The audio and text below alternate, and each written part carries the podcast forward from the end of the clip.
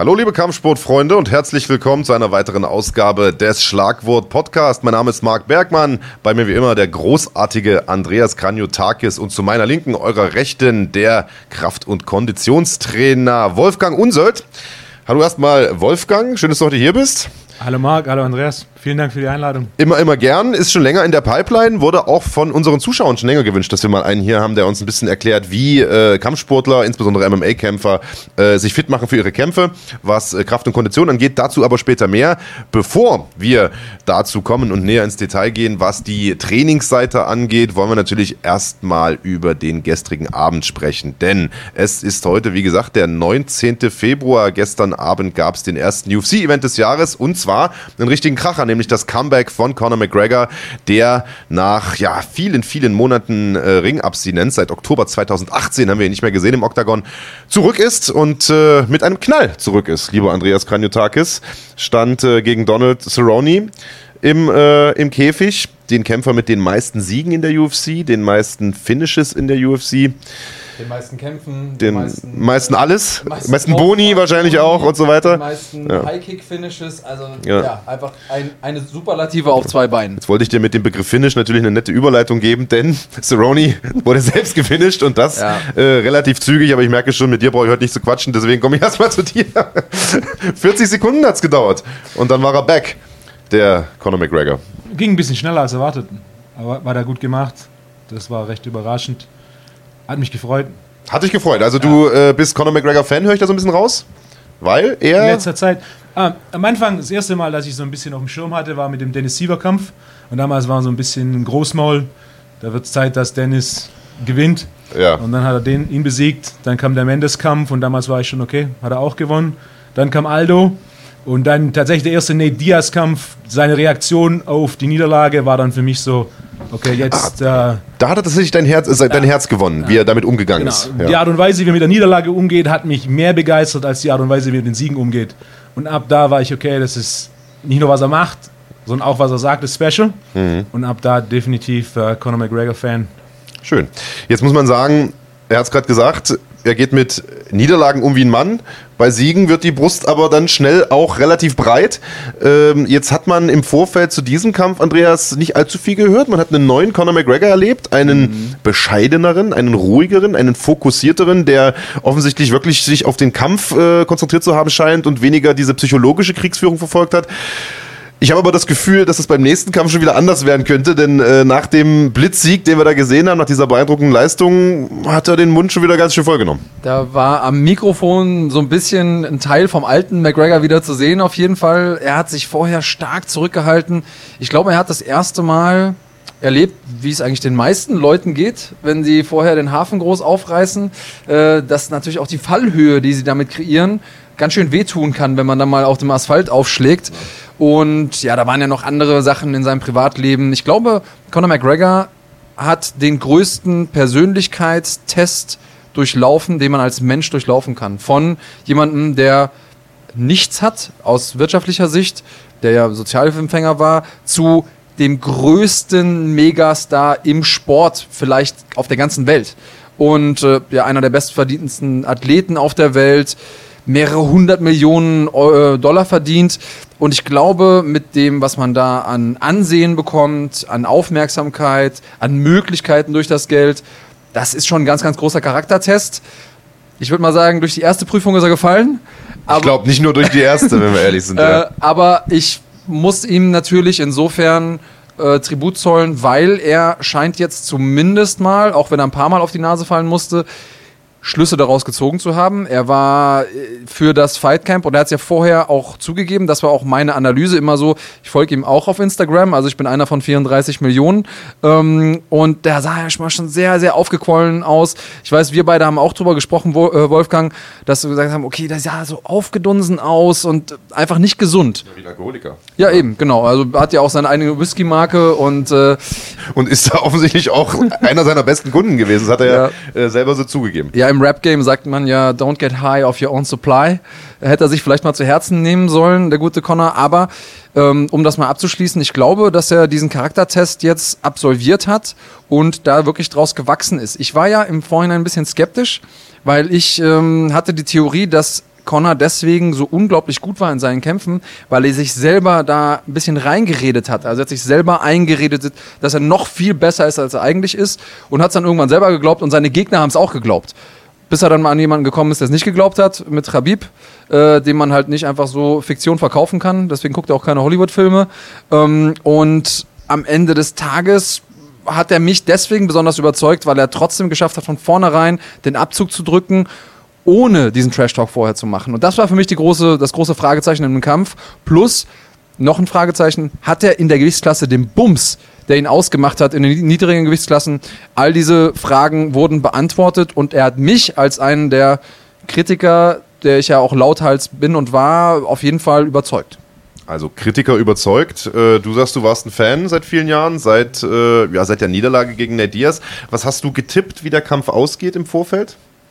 Als äh, Andreas mich eingeladen hat zum Podcast, kannst du dich noch erinnern, was meine Antwort war?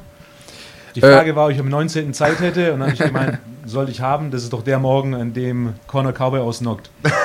also okay, du hast mit dem K.O. Äh, gerechnet. Jetzt muss man sagen, für jemanden, der Kampfsport verfolgt, war das Ergebnis wahrscheinlich wenig überraschend. Also die meisten Experten und auch Buchmacher haben gesagt, okay, das ist eigentlich ein maßgeschneiderter Gegner für ein Conor Comeback. Es ist ein großer Name mit einer guten Bilanz, mit vielen Rekorden einer, der gut aussieht, wenn man ihn besiegt, aber wenn man ehrlich ist, ist es eigentlich ein Aufbaugegner, weil der Stil prädestiniert ist. Er kommt langsam aus der Hüfte, äh, Cowboy Cerrone.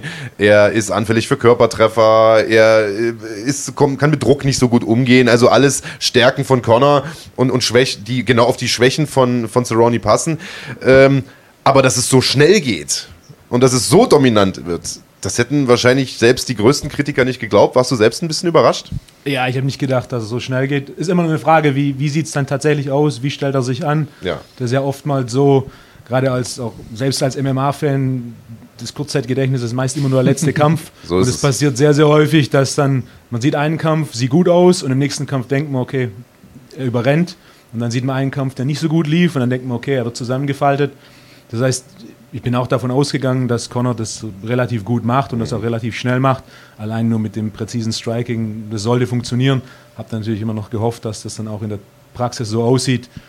Die, Woche, die Art und Weise, wie er sich die Woche über verhalten hat, hat mich persönlich beeindruckt. Mhm. Auch die Art und Weise, wie er seine Kommunikation geändert hat. Aus meiner Sicht, ne, den Thron zu erklimmen, benötigt eine andere Strategie, als den Thron zu verteidigen. Und dieses Aggressive, das ihn definitiv ausgemacht hat, bis hin zu den Diaz und Khabib-Kämpfen. Das jetzt anzupassen nach dem Motto, okay, jeder will mich sowieso kämpfen und so ist es.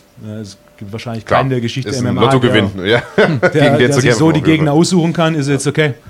Ich bin jetzt hier, kommt und dann schaue ich mal, wer darf und dann gucke ich, dass ich den, den Job erledige. Auch bin überzeugt für den Fall, dass Khabib 2 passiert.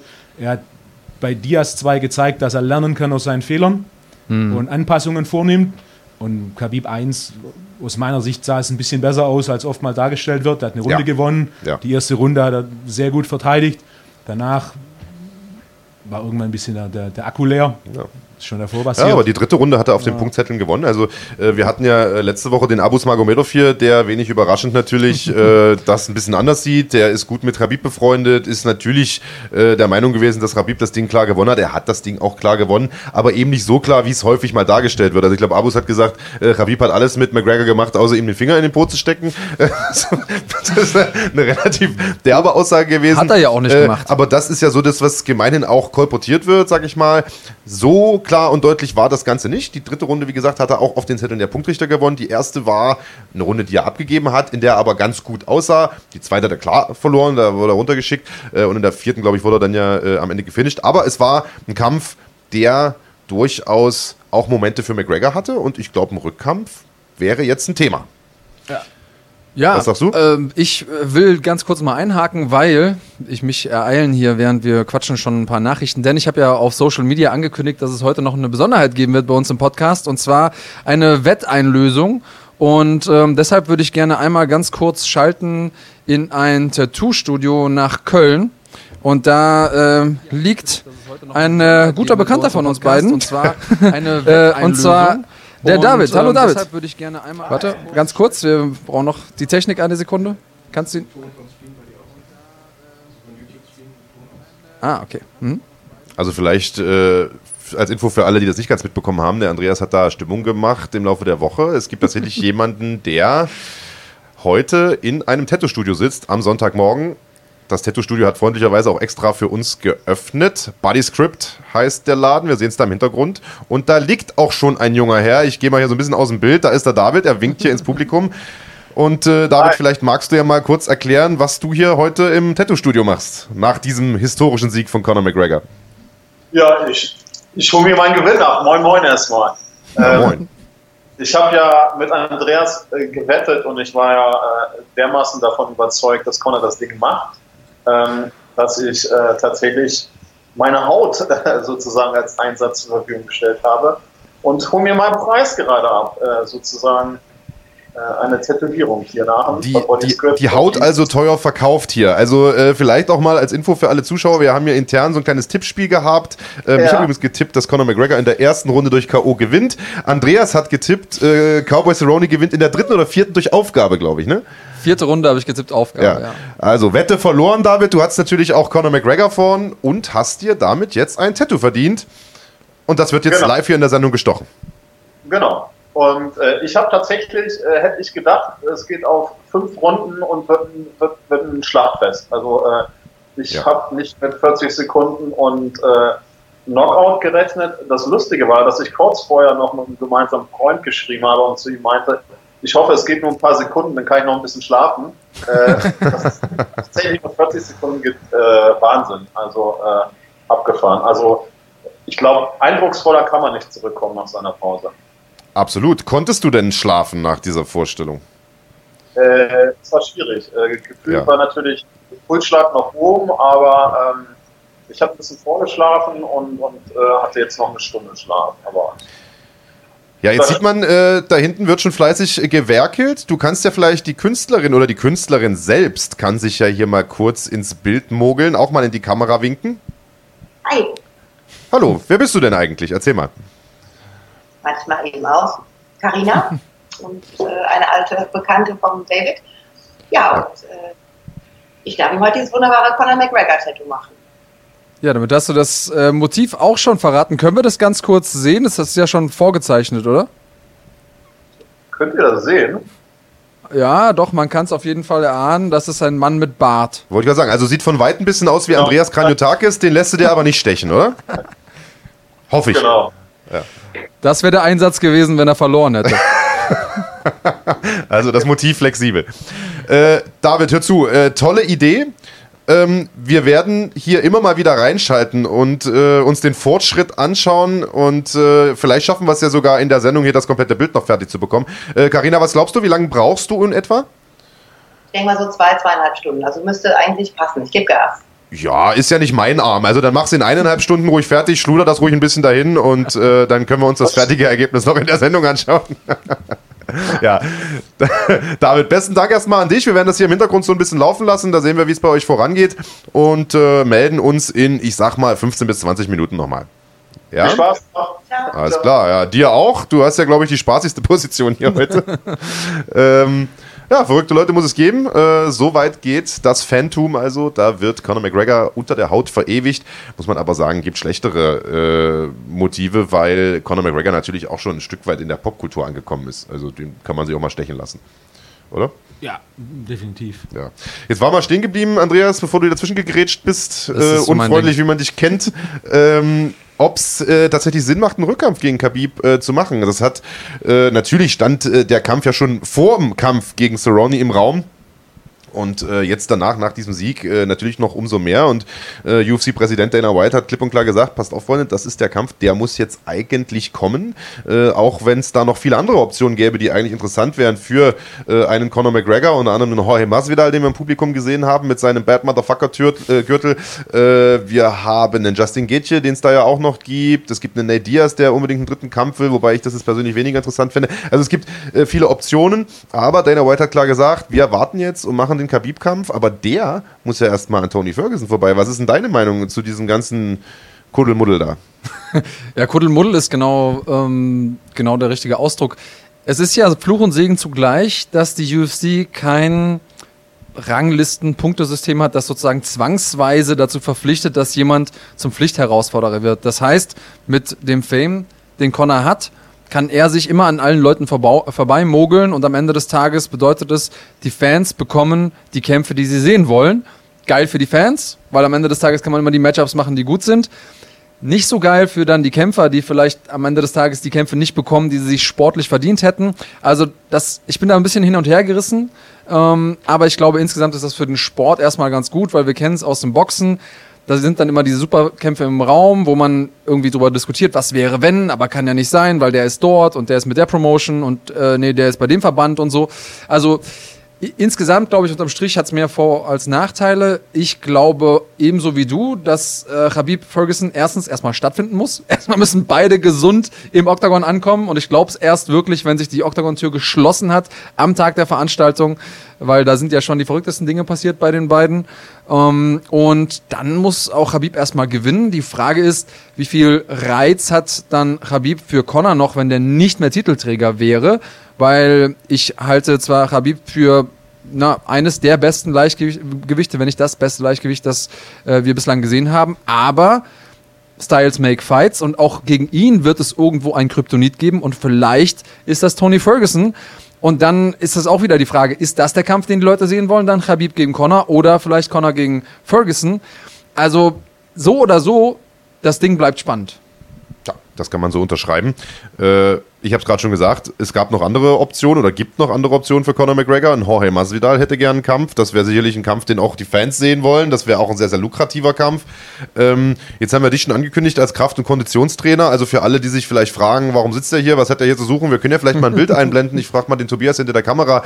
Äh, du bist äh, einer, der sein Geld damit verdient, Leute fit zu machen, unter anderem auch MMA-Kämpfer fit zu machen, unter anderem Peter Sobotta, einen der äh, bekanntesten deutschen Vertreter in der UFC und wir können mal schauen, was für eine Transformation da möglich ist, wenn man den richtigen Mann im Rücken hat, der sich um sowas kümmert. Also Peter war ja schon immer ein fitter junger Mann, aber nachdem er denn mit dir zusammengearbeitet hat, hat er Gorilla-Ausmaße angenommen. Also nennt sich ja jetzt auch so oder läuft zumindest unter diesem Motto so ein bisschen ein. Das nicht zu Unrecht. Wie lange hat diese Transformation gedauert? Das waren drei, vier Monate, das war die Vorbereitung auf den Kennedy-Kampf. Vier Monate? Ja, drei, drei, vier Monate um Dreh, Dreh war es. Das war die Vorbereitung auf den Kennedy-Kampf ja. in, in, Berlin. Also ich versuche das seit äh, ja, mittlerweile 33 Jahren, aber irgendwie wird es nichts. Aber vielleicht arbeiten wir ja auch mal zusammen. Kannst, kannst ja da mit Wolfgang mal genau. schnacken. ja, worauf ich eigentlich hinaus wollte ist, also äh, man sieht, du verstehst was von deinem Job, das wollte ich damit nur sagen. Ähm, und worauf ich hinaus wollte ist, wir haben ja heute einen Conor McGregor oder gestern einen Conor McGregor gesehen, der mal wieder im Weltergewicht gekämpft hat. Also in der Gewichtsklasse bis 77 Kilo. Er war Federgewichtschampion, also 66er. Er war Leichtgewichtschampion, also 70er. Und er sagt, er hat sich da wohlgefühlt. Die Schlagkraft ist auf jeden Fall auch da. Das war das, was viele Leute angezweifelt haben. Jetzt will er wieder runter ins Leichtgewicht äh, und dort nach dem Titel greifen. Könntest du dir auch eine Zukunft für ihn im Weltergewicht vorstellen? Wäre er dafür massig, stark, kräftig genug? Man hat ja schon einen leichten Körperunterschied oder Körpergrößenunterschied zwischen Absolut. Cerrone gesehen. Und Cerrone ist ja eigentlich auch nur so ein halbes Weltergewicht, der einen Großteil seiner Zeit im Leichtgewicht gekämpft hat. Und dann gibt es natürlich im Weltergewicht einige, die ein bisschen größeres körperliches Ausmaß annehmen. Usman, oder auch ein Till, der jetzt ja gewechselt hat, aber auch ein relativ großes Weltergewicht war. Das heißt, ich bin mir nicht sicher, ob das so eine smarte Idee wäre. Auch jetzt war ja mehr ein Leichtgewicht, das kein Gewicht gekattert hat, oder zwei Leichtgewichte, die kein Gewicht gekattert haben. Wenn dann mal ein Kopf größer ist, dann auch der, der Reach nicht mehr der große Vorteil ist, wie zum Beispiel im Federgewicht, wo er ja einen, einen riesen Reach-Vorteil hatte. Ich glaube nicht, dass es eine smarte Idee wäre, viel im Weltergewicht zu kämpfen, aber sowas wie Masvidal, der im Endeffekt auch ein Leichtgewicht ist, der jetzt eben weniger kartet, ähm, wäre da deutlich näher dran, was das körperliche Ausmaß angeht. Okay, also du sagst mittelfristig Karriere schon im Leichtgewicht, aber den einen oder anderen Superfight, so wie er das ja bisher macht, den kann man sich mal rauspicken, wenn äh, der Gegner stimmt. Also wenn es jetzt nicht so ein Gigant ist wie, wie ein Darren Till, der im Prinzip ein Mittelgewicht ist, das äh, ja, auf geisteskranke Art und Weise sich darunter gekattet hat ins Weltergewicht. Wie siehst du das? Wo siehst du die Zukunft? Also ich meine, so ein Masvidal-Kampf, das kann man nicht wegdiskutieren. Wäre natürlich ein Kracher für Fans, Promoter und äh, überhaupt ja. äh, Sponsoren gleichermaßen. Aber äh, also ich glaube, mittelfristig sollte die Zukunft schon im Leichtgewicht liegen, oder? Klar, ich bin da auf jeden Fall bei dir, Wolfgang. Seine Reichweite, und das haben viele Leute gar nicht so auf dem Schirm, ist eine seiner größten Waffen. Also im MMA ist es ja so, dass man einen bestimmten Körpertyp mitbringt, an dem kann man zu einem bestimmten Teil arbeiten, wie du das mit deinen Klienten machst, aber auch du kannst nicht die Arme deiner Klienten verlängern, ja, oder die größer oder kleiner machen. Und ähm, am Ende des Tages dann auch der Stil. Also was lerne ich für Techniken und wie passen die zu meinem Körpertyp? Und da ist Conor McGregor einer derjenigen, die das am besten in Einklang gebracht haben. Und der Vorteil ist natürlich da am größten, wo er auch den größten Abstand hat zu seinen Konkurrenten. Also diese Reichweite und das muss man sich auch mal auf der Zunge zergehen lassen. Ähm, Cowboy war 10 cm größer und trotzdem hatte Conor McGregor die größere Reichweite, irgendwie 2,4 cm mehr Reichweite oder so. Und ähm, natürlich ist dieser Vorteil nochmal viel, viel größer, wenn man in niedrigere Gewichtsklassen geht und damit auch kleinere Gegner vor sich hat. Deswegen würde ich jetzt aus einer rein sportlichen Sicht, wenn es darum ging, sozusagen die, ähm, die Win-Ratio möglichst positiv zu halten, ihm immer dazu raten, in die leichtere Gewichtsklassen zu gehen. Wahrscheinlich ins Leichtgewicht, weil es mit den Weightcuts einfacher ist und da hat er das äh, geringere Risiko, dass er eben auch irgendwann ähm, körperlich da einen zu großen Tribut zollen muss. Aber am Ende des Tages sehe ich ihn auch da. Klar, Weltergewicht ist eine super spannende Gewichtsklasse, auch und insbesondere durch den BMF-Titel, auch weil Diaz da ist. Also es tun sich viele gute äh, Match Matchups auf. Aber mal ganz im Ernst, gegen Usman, das ist einfach ist einfach ein komplett anderer Typ Mensch. Also das ist einfach riesig, der Typ im Vergleich zu McGregor. Und ähm, das würde mich schon sehr, sehr wundern, wenn er da auch so aussehen würde. Ich glaube einfach, dass das ein Kampf ist, der, der für mich so keinen Sinn macht, ähm, weil's, ja, weil die einfach unterschiedliche Körpertypen haben. Ja, und alle diskutieren immer über die Schlagkraft von Conor McGregor im Weltergewicht. Reicht die dort? Also das, glaube ich, ist gar nicht das große Problem. Ich glaube, die würde wahrscheinlich sogar fürs Mittelgewicht reichen, aber äh, ich meine, wir haben da halt Leute, wie du schon gesagt hast, wie Kamaru Usman, wie Tyron Woodley, die halt irgendwie eine einzige Muskelfaser sind, eine schnellzuckende und äh, die natürlich auch diese Power aus dem Ringen mitbringen. Und ich sag mal, wenn du in der Gewichtsklasse, die zu hoch für dich ist, die ganze Zeit ringst, dann geht dir natürlich auch relativ schnell die Luft aus. Und wir wissen, dass Conor McGregor jetzt, und das ist wieder dein Thema, konditionell nicht unbedingt, das ist vielleicht so seine größte äh, Achillesferse. Und äh, da haben wir schon im Leichtgewicht gesehen, dass er Probleme hat hinten raus. Und ich glaube, das wird im Weltergewicht nicht einfacher definitiv.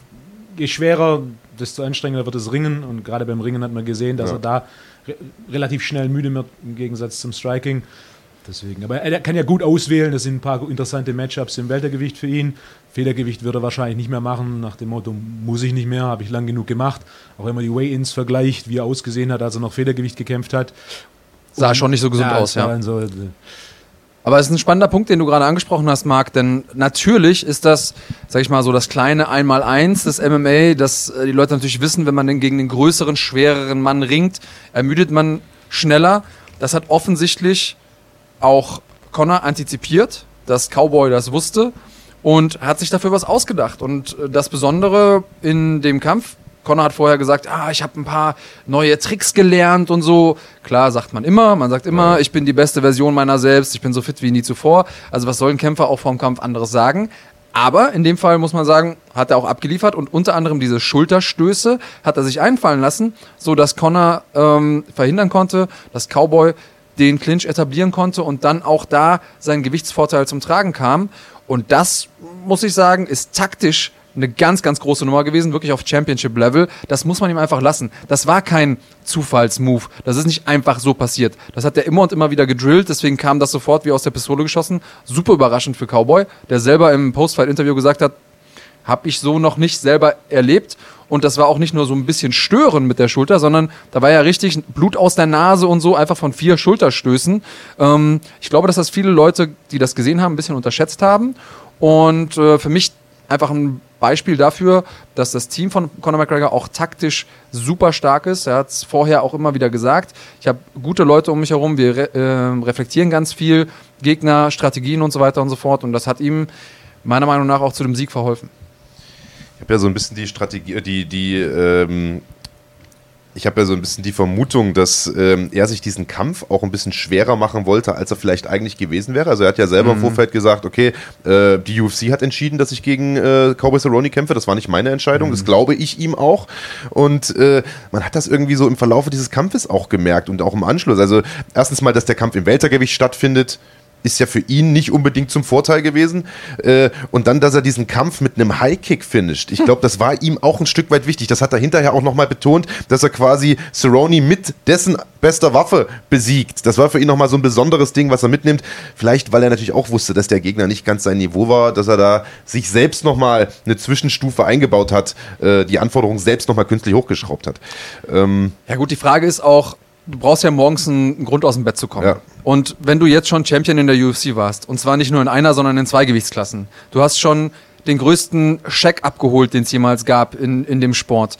Du hast im Prinzip alles erreicht, was irgendwann mal vor dir jemand erreicht hat und da noch fünf Sachen draufgesetzt. Du musst ja irgendwie auf der, ähm, auf der Suche sein nach neuen Herausforderungen. Und ähm, ja, diesen Rekord zu brechen. Er, er hat ja nachher auch gesagt, einer der ersten Sachen, die er gesagt hat, ich habe jetzt, bin der einzige Mann, der in drei Gewichtsklassen Leute genau. ausgenockt hat. Ja, ja. Also auch das ist ja so ein Rekord oder so eine Besonderheit, die er für sich mitnehmen wollte. Er jagt jetzt Superlativen. Die Frage ist, was könnte die nächste sein? Ja, sind wir mal äh, sehr, sehr gespannt.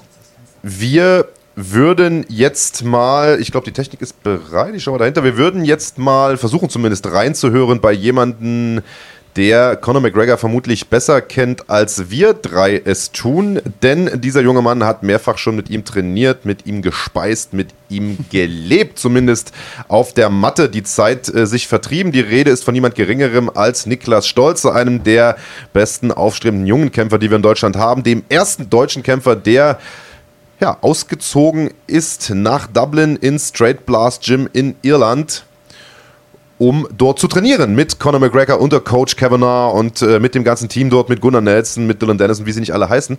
Und äh, der damals mit keinem Cent in der Tasche dorthin gereist ist und dort aufgenommen wurde, warm äh, willkommen geheißen wurde und äh, der seitdem immer wieder dort hinreist, um sich auf seine Kämpfe vorzubereiten, der inzwischen auch unter der Flagge des SBG äh, Gyms antritt.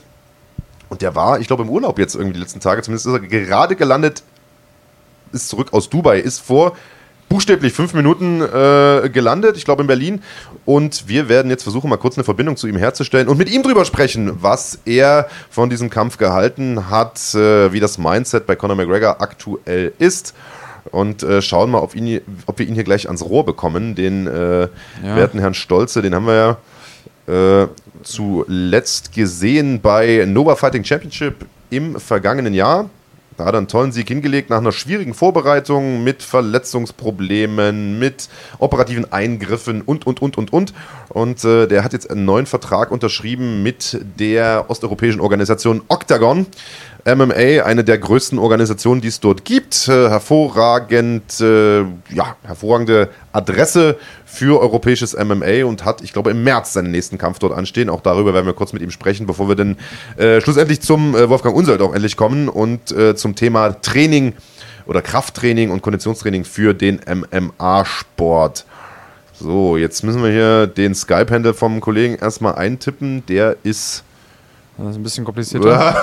sehr, sehr kryptisch, um es vorsichtig zu sagen. Pass auf, ich kopiere dir das mal raus und kopiere es dir mal wieder rein.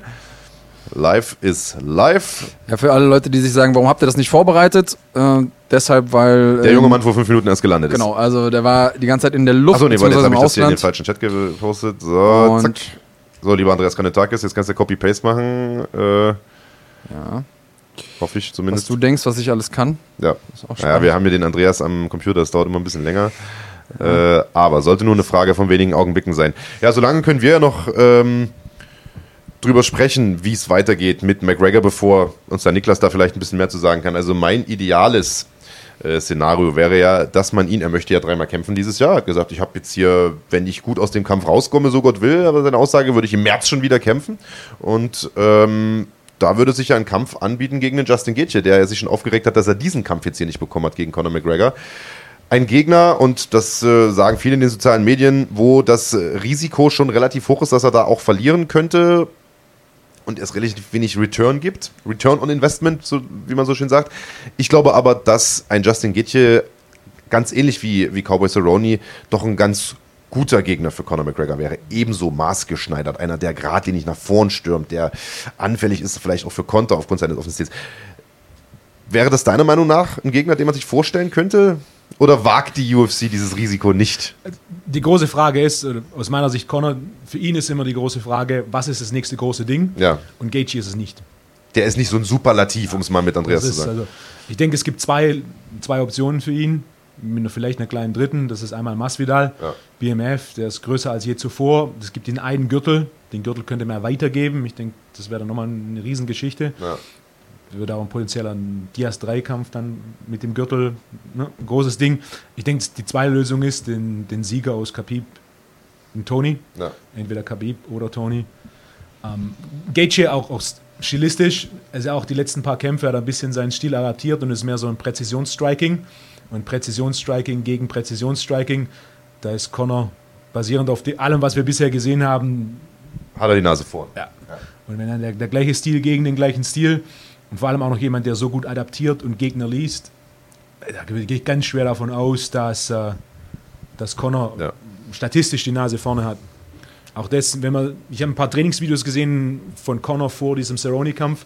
Da hat er auch viele Trainingsvideos gemacht mit so einer boxenähnlichen Doppeldeckung, wo er mhm. nicht diesen Karate-Stil hatte und schräg stand, sondern mehr gerader stand. Klassischer Stand. Ja, und, um, um, da auch zu schauen, okay, welchen, welchen Stil kann ich anpassen gegen den neuen Gegner, gegen die High Kicks und so weiter. Das, und was ist die, die dritte kleine Variante? Weil du hast gesagt, es gibt zweieinhalb, hast du ja, glaube ich, gesagt? Oder? Tony. Also wenn man Achso, Tony dann, wenn ja, wenn der ausgeht, gewinnt. Ja. Also ich denke, selbst wenn Tony gewinnt gegen Khabib, würde ich vermuten, Connor sagt, ich will trotzdem Khabib, weil der Rückkampf ihm wichtiger ist als den Gürtel. Den Gürtel hatte er schon, aber die Niederlage wettzumachen, denke ich, für ihn ist das die größere Herausforderung.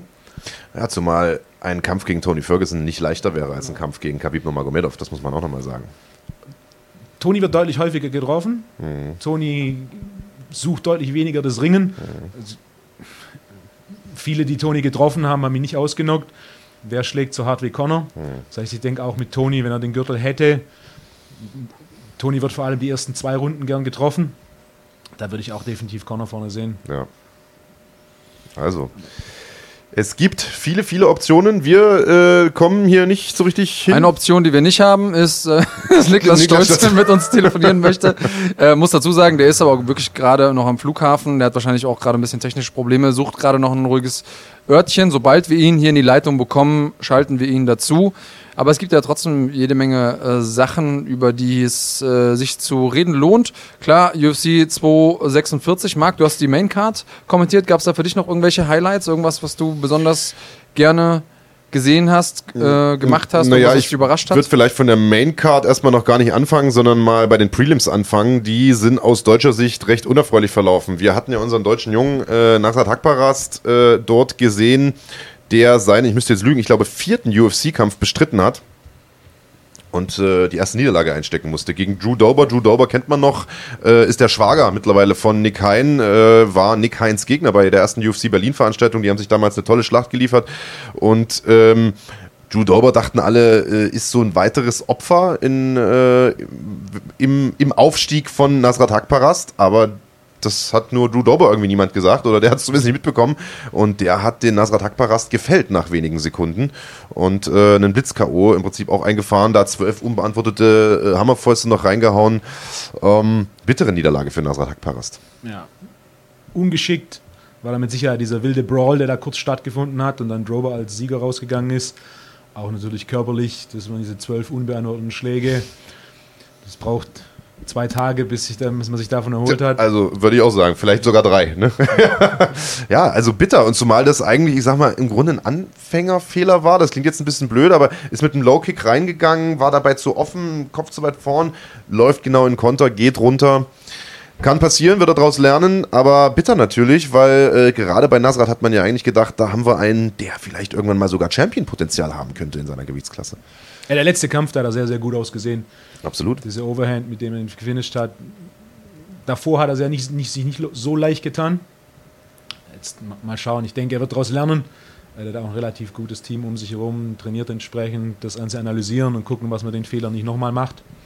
Hey, Rückschläge gehören dazu und äh, Rückschläge hatten wir jetzt ja auch beim Versuch, eine Verbindung herzustellen zu Niklas Stolze. Jetzt sehe ich ihn hier aber schon lächeln. Die Frohnatur schlechthin, der Magdeburger Jung. Äh, Niklas, sei gegrüßt. Schön, dass du Zeit hast für uns. Hi, grüßt euch. Hallo. Ich höre den Kollegen gut gelandet. Hörst du ihn denn? Ich höre ihn gut, ja. Okay. Ja, Dann, ich ah, höre euch auch super. Sehe euch auch ja, super. Jetzt höre ich Vielleicht auch. steckst du mal deine Kopfhörer ein. Aber über meine technischen Fähigkeiten immer lästern, ne? Der Herr Berger. Ja, ja, ja. eher an dem Stöpsel hier. Simmer. Okay, Natürlich. dann halte ich hier den Finger Wenn man nicht drauf. schwimmen kann, dann liegt es so. an der Badehose. Genau. Also, Niklas, schön gut das mal. Äh, Hi, wo kommst euch. du her? Aus Dubai, Hallo. hast du gesagt, ne? Ja, genau. Wir sind gerade gelandet in Berlin. Wir sind gerade schön Urlaub oder Training? Ähm, Mix, Mix. Also, ich habe Gerson besucht, mein Schwarzgurt.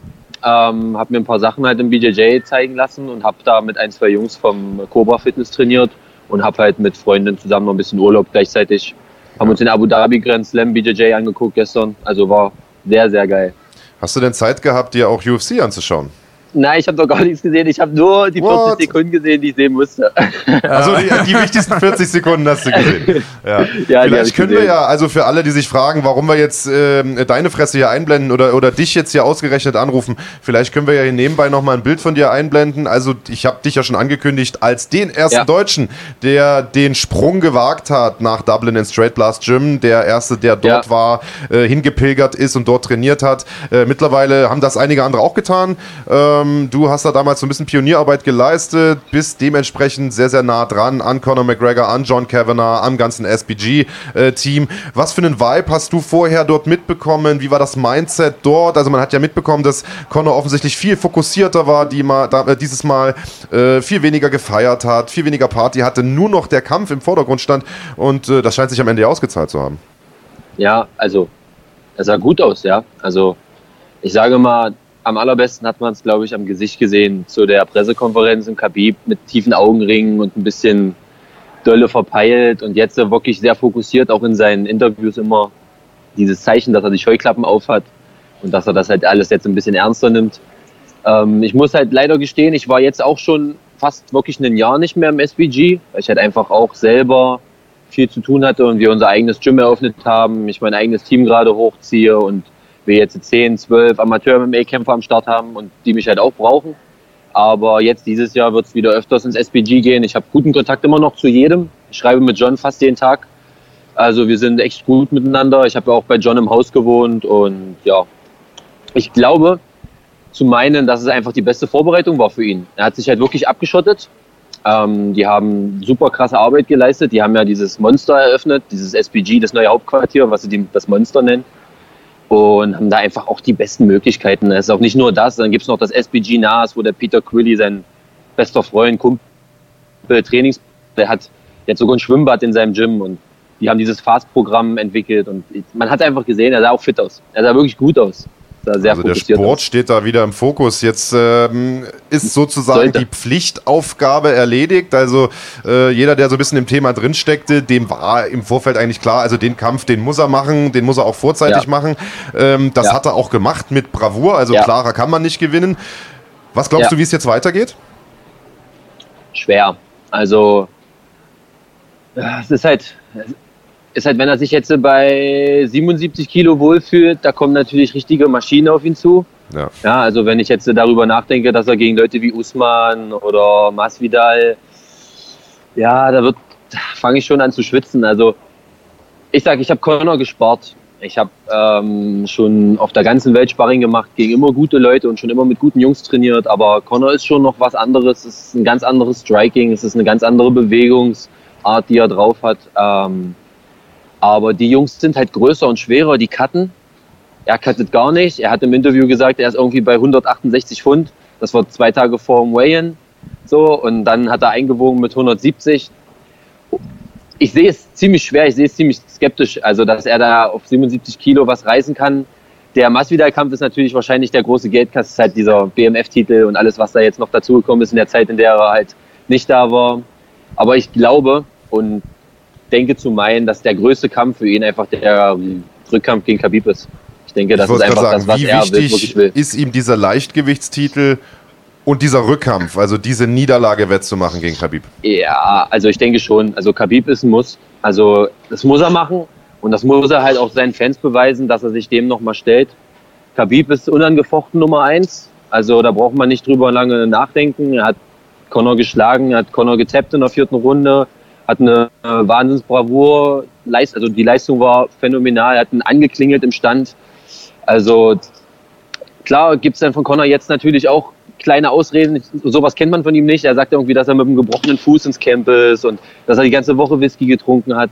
Das ist immer die Frage, was da wirklich stimmt und was halt ähm, irgendwie, ja, halt dazu gesponnen ist. Ich weiß es nicht. Man kann immer schwer reingucken. Connors, Connors ist eine Persönlichkeit, die lernt man so nicht nochmal kennen. Also ich habe ein, zwei Gespräche mit ihm in Umkleideräumen gehabt und ich muss sagen, das ist, das ist eine Person, die gibt es, glaube ich, so nicht nochmal. Das ist einfach, der Typ hat eine Magie um sich drumherum und egal, ob man den liebt oder hasst, die Leute schalten ein und die wollen halt einfach ihn kämpfen sehen. Das ist halt, ja, und ich glaube einfach, der Khabib-Kampf, dieser Leichtgewichtstitel ist ihm am wichtigsten. Ich glaube, das ist wirklich das, das Wichtigste für ihn. Und es ist ihm wahrscheinlich nachher auch egal, ob es dann Khabib oder Ferguson wird. Das wollte ich, ich gerade sagen. Geht's, geht's eher um den Titel oder eher um den Rückkampf? Nee, ich denke, ich denke schon der Titel. Ich denke, Titel sind, das ist, das ist sein Ding. Er ist in die UFC gekommen und hat von Anfang an erzählt, dass er Jose Aldo knacken möchte. Da war er noch, weiß ich nicht, 20 Plätze von der Top 10 entfernt. Hat sich hochgearbeitet und hat sich Jose Aldo geholt. Ähm, dann hat er Eddie Alvarez geschlagen. Ja, es ist halt schwer. Er ist, ich denke, der Titel steht im Vordergrund, aber die Rivalität mit Khabib ist unausweichlich. Also ich denke, da kommt es nochmal zum zweiten Kampf. Ja, das wollen wir doch hoffen. Äh, Stichwort Kampf, wann sehen wir dich wieder? Ich glaube, im März hast du was anstehen, oder? Ja, ja, das Erzähl wird schön. Mal. Oh, das wird gut. Ähm, ich habe bei Octagon einen Vertrag unterschrieben. Das ist eine Organisation, die ist in Deutschland, glaube ich, noch nicht ganz so bekannt. Ähm, relativ neu. Ich habe dort 2017, 2017 schon mal gekämpft gegen Jan Janka. Ähm, der kam damals auch mit ziemlich viel Schwung. Hatte da irgendwie, glaube ich, fünf Kämpfe in Folge gewonnen, hat ein bisschen Aufsehen erregt, weil er da damals jemanden bei der Waage geschubbt hat und wurde so als so der große Bad Boy aus der tschechischen Szene abgestempelt. Was ein sehr schöner Kampf war. Also war wirklich richtig geiles Ding und eine mega Veranstaltung. Das habe ich so noch nicht erlebt. Ich habe ja nun auch schon auf ein, zwei großen Veranstaltungen gekämpft, aber das, was ich da bei Octagon erlebt habe, habe ich so noch nicht gesehen. Ja, die machen riesen Hallen ähm, voll, ne? Es ist der Wahnsinn. Jetzt die mhm. Veranstaltung ist ausverkauft gewesen, ohne dass sie überhaupt einen Kampf, äh, also die haben noch nicht einen einzigen Kampf online gestellt und die Veranstaltung war, glaube ich, zu 80 oder 85 Prozent ausverkauft. Wo ich habe tausendmal gebettelt. Oder in Slowenien oder wo? wo es ist äh, zwischen Tschechei und Slowakei, ist in Ostrava, 30 Kilometer ah, okay. von der Grenze mhm. weg. Und ähm, ja, die haben halt einfach Namen, die bei denen halt ziehen. Ja, das ist halt so ein bisschen die tschechische UFC. Das kann man schon sagen. Die haben mit Attila Weg und mit diesem Carlos Vemola einfach auch zwei richtige Stars, die halt schon mhm. auch richtig, richtig viel gekämpft haben und schon viel gemacht haben für die Szene. Und die machen die Hallen voll. Und das sind richtig ambitionierte MMA-Fans, das kann man sich nicht vorstellen. Die wissen alles. Die wissen, wenn der unten, der unten liegende zum Kimura greift, wissen die genau, wann die ausrasten müssen und wann die, oder wenn, wenn der einen Butt-Scoop an den, an den Cage macht und aufsteht, dann feiern die. Das ist einfach, die wissen genau, um was es geht. Das ist Wahnsinn. Und ja, da habe ich Vertrag unterschrieben. Danke dafür an meinen Manager Tim. Und ähm, habe jetzt den Gabor vor mir. Das ist so die größte Nummer, glaube ich, so in der Slowakei so. Er ist halt so ein, so ein, so ein Social Media Star, sage ich immer. Ich sag mal, seine letzten Kämpfe waren nicht so berauschend. Der hat, den letzten Kampf hat er ein bisschen unglücklich verloren, vielleicht auch ein bisschen zu früh abgebrochen durch einen großen Cut am Auge. Davor hat er sich, glaube ich, auch verletzt und dadurch hat er den Kampf verloren. Ja, ist halt schwer. Er ist aber trotzdem immer noch ein großer Name in der Szene und er ist ein super gefährlicher Gegner. Er ist ein kleiner, unterdrückter Ringer mit einer guten Rechten und muss sich halt aufpassen. Und ja, aber ich freue mich da. Ich könnt euch nicht vorstellen, wie sehr ich mich ja, freue. Gut, gegen Ringer hast du ja früher hier und da mal das kleine, ein oder andere kleine Problemchen gehabt. Ähm, gib, ja, mal, gib mal eine kleine äh, äh, Vorhersage. Mach mal den Mystic Mac für uns. Mach mal den Mystic ja. Niklas. Ich denke nicht, dass er die, die, die Zeit übersteht. Also meine Ausdauer, die du ja auch schon ein, zwei Mal bemängelt hast, ist jetzt wirklich on top. Ähm, ich habe ein super krasses Cardio-Programm erstellt mit Sascha. Sascha ist auch wieder voll im Training. Ähm, ich habe jetzt angefangen, die erste Woche Dubai, so ein bisschen reinkommen, ein bisschen Sonne tanken, ein bisschen Energie tanken. Habe ein paar geile Techniken im BJJ mir geholt, habe auch viel gerungen. Und dann geht es jetzt bald nochmal nach Mallorca, nur reines Cardio-Camp, da wird nur Fahrrad gefahren. Kilometer über Kilometer. Nee, nee. Und ähm, da wird halt wirklich viel trainiert. Sascha ist komplett mit dabei, das hatte ich so auch noch nicht. Also ich habe noch Sascha nie. Poppendick ist das der Headcoach ja, vom La Onda genau. Fight Club. Ja. Ich bin noch nie mit ihm zusammen weggegangen und habe mich mit ihm zusammen vorbereitet. Es war immer so, dass wir gesagt haben, okay, ich gehe ins SPG und bereite mich dort vor. Und er hat dann gesagt, okay, dann kümmere ich mich um das Gym. Und dann bin ich halt gegangen und dann habe ich halt drei, vier Wochen im SPG trainiert und bin dann zurückgekommen. Das hat halt einfach zu ein paar Problemen geführt, weil einfach die Gameplans waren dann nicht richtig ausgeklügelt.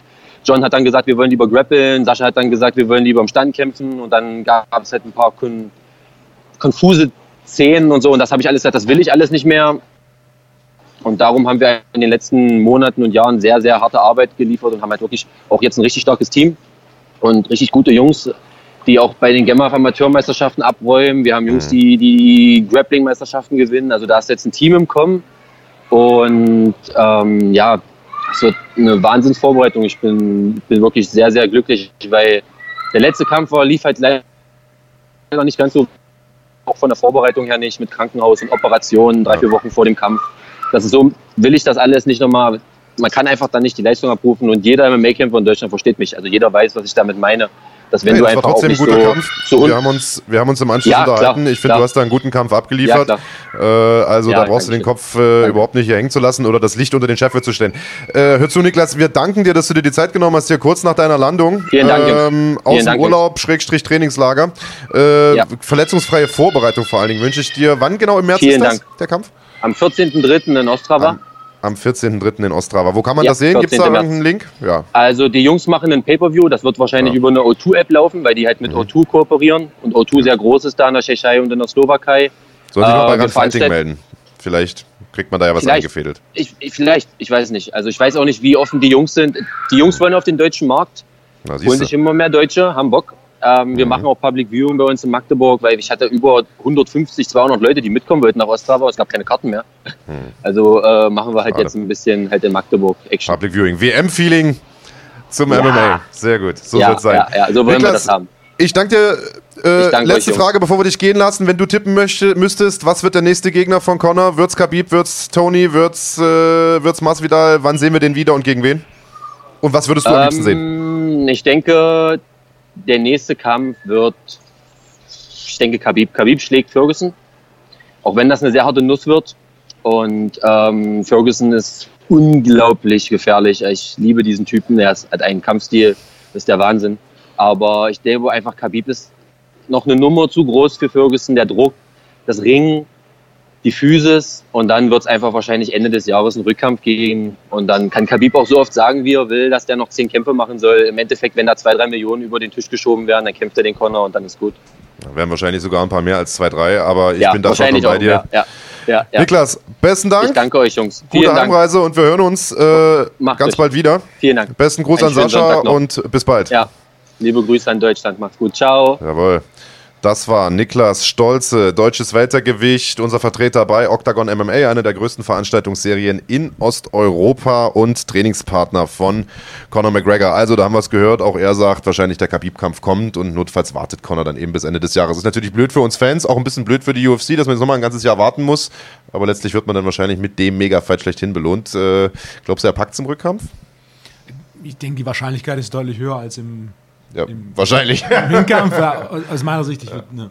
ich, ich, bin überzeugt, er kann die entsprechenden Veränderungen vornehmen, die Strategieanpassung und dann ist es auch nur eine Frage von Wahrscheinlichkeit. Garantien gibt es keine. Die Frage ist, was passiert, aber ich würde davon ausgehen, dass er gewinnt. Oh, na, das ist doch schon mal eine Ansage. Andreas, dann würde ich sagen, bevor wir jetzt über das Thema Training endlich sprechen, und dafür haben wir den Wolfgang ja heute hier, wollen wir nicht die ganze Zeit nur über Conor McGregor sprechen, auch wenn das heute ein McGregor-Special ist, wollen wir vielleicht nochmal rüberschauen zum David?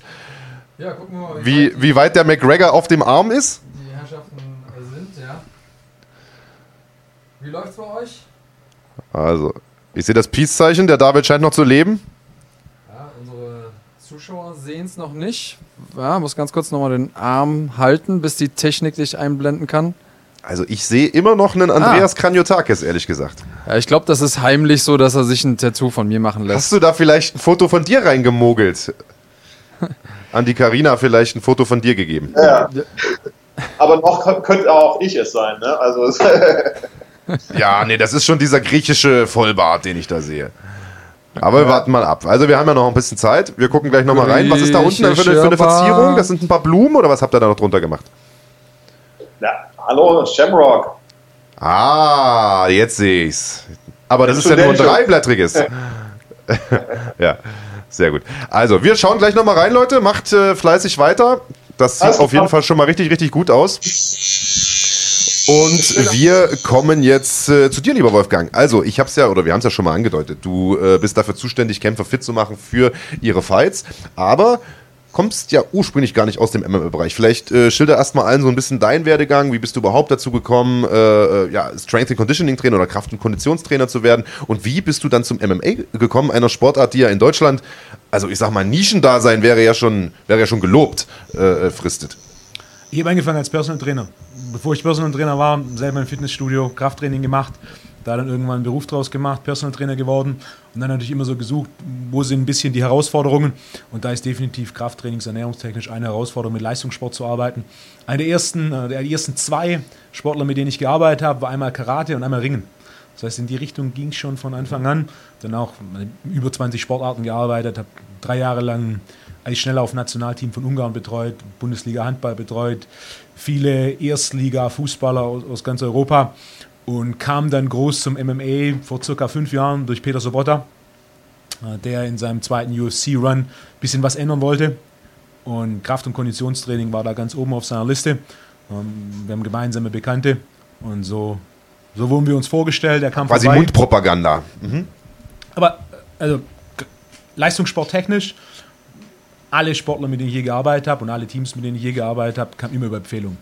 Also aktiv Werbung zu machen oder aktiv zu akquirieren, funktioniert nicht wirklich. Es war eine Empfehlung, hat jemand gesucht, sind wir zusammengekommen und von da an, das Bild ist quasi direkt in den ersten Monaten der Zusammenarbeit entstanden und von da hat dann Peter mich weiterempfohlen, andere MMA-Kämpfer sind auf mich zugekommen und so ist das ganze MMA-Ding ein bisschen gewachsen. Ich bin dann auch selber Fan geworden.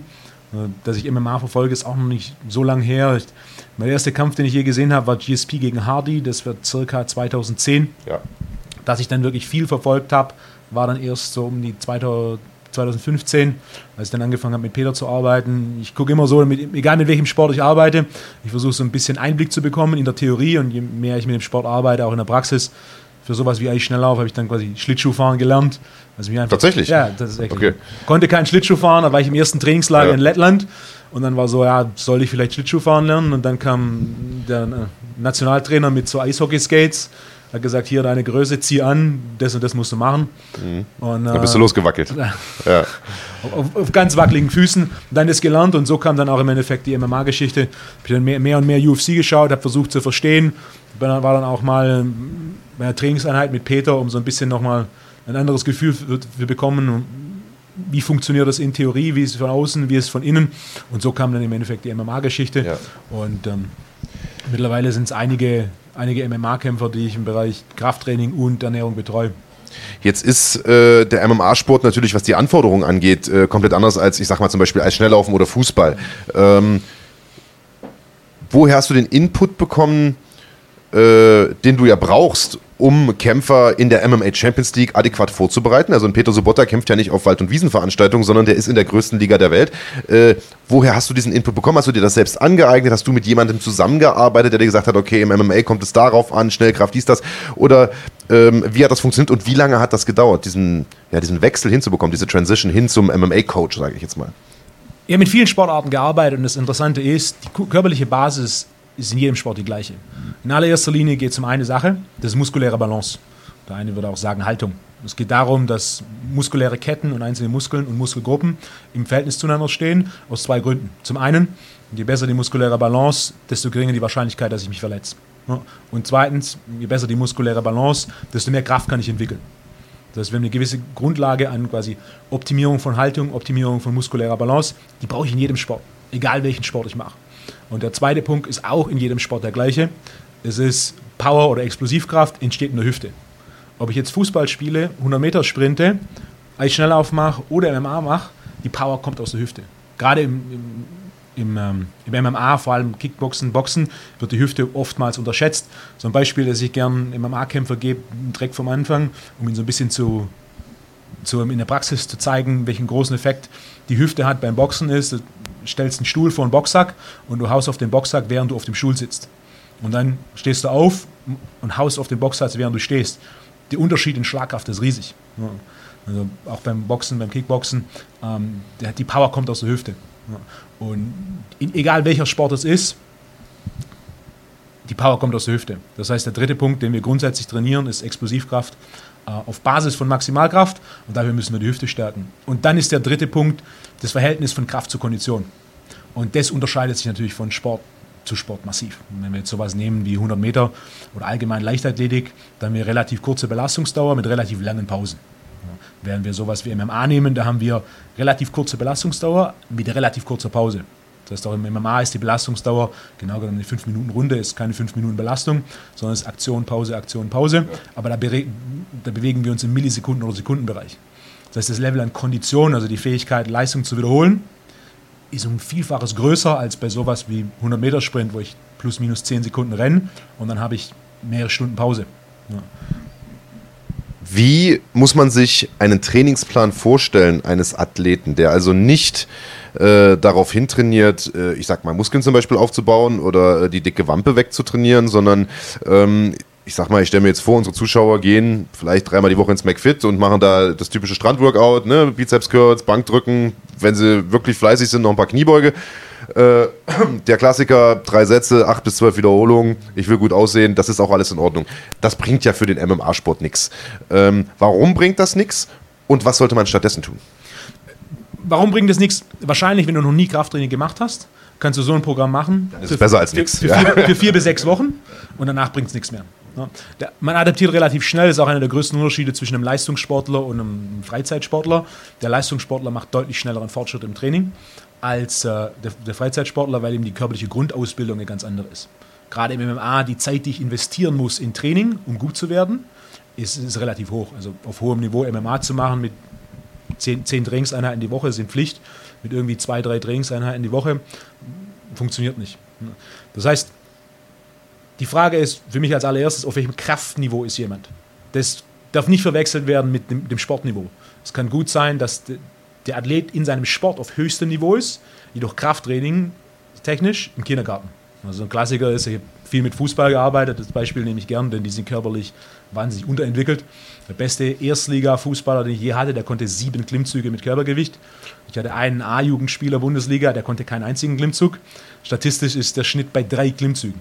Das heißt, so jemanden, der mag seit 20 Jahren Leistungssport machen, der mag diesen Leistungssport auf höchstem Niveau machen, aber seine Kraftwerte packen ihn aus Sicht des Krafttrainings in den Kindergarten. Warum ist das so wichtig? Also die Leute da draußen werden sich jetzt äh, vielleicht sagen, ja gut, die müssen ja nur einen Ball kicken, die müssen ja jetzt keine Klimmzüge machen. warum ist das jetzt relevant für jemanden, der auf dem Feld 90 Minuten spielen äh, soll, dass er sich irgendwo hochzieht? Der wird sich ja nicht an der, äh, an der Torstange irgendwie hochziehen. Oberkörperkraft ist entscheidend und gerade in unterkörperdominanten Sportarten oftmals unterschätzt. Beispiel, du sagst, ich spiele Fußball, brauche ich keinen Oberkörper. Das ist so der Klassiker. Gut. Versuch zu springen oder zu sprinten, ohne deine Arme zu bewegen. Das kann jeder mal ausprobieren, einfach quer über den Platz rennen, einmal quer drüber rennen mit Armbewegung und einmal quer drüber rennen ohne Armbewegung.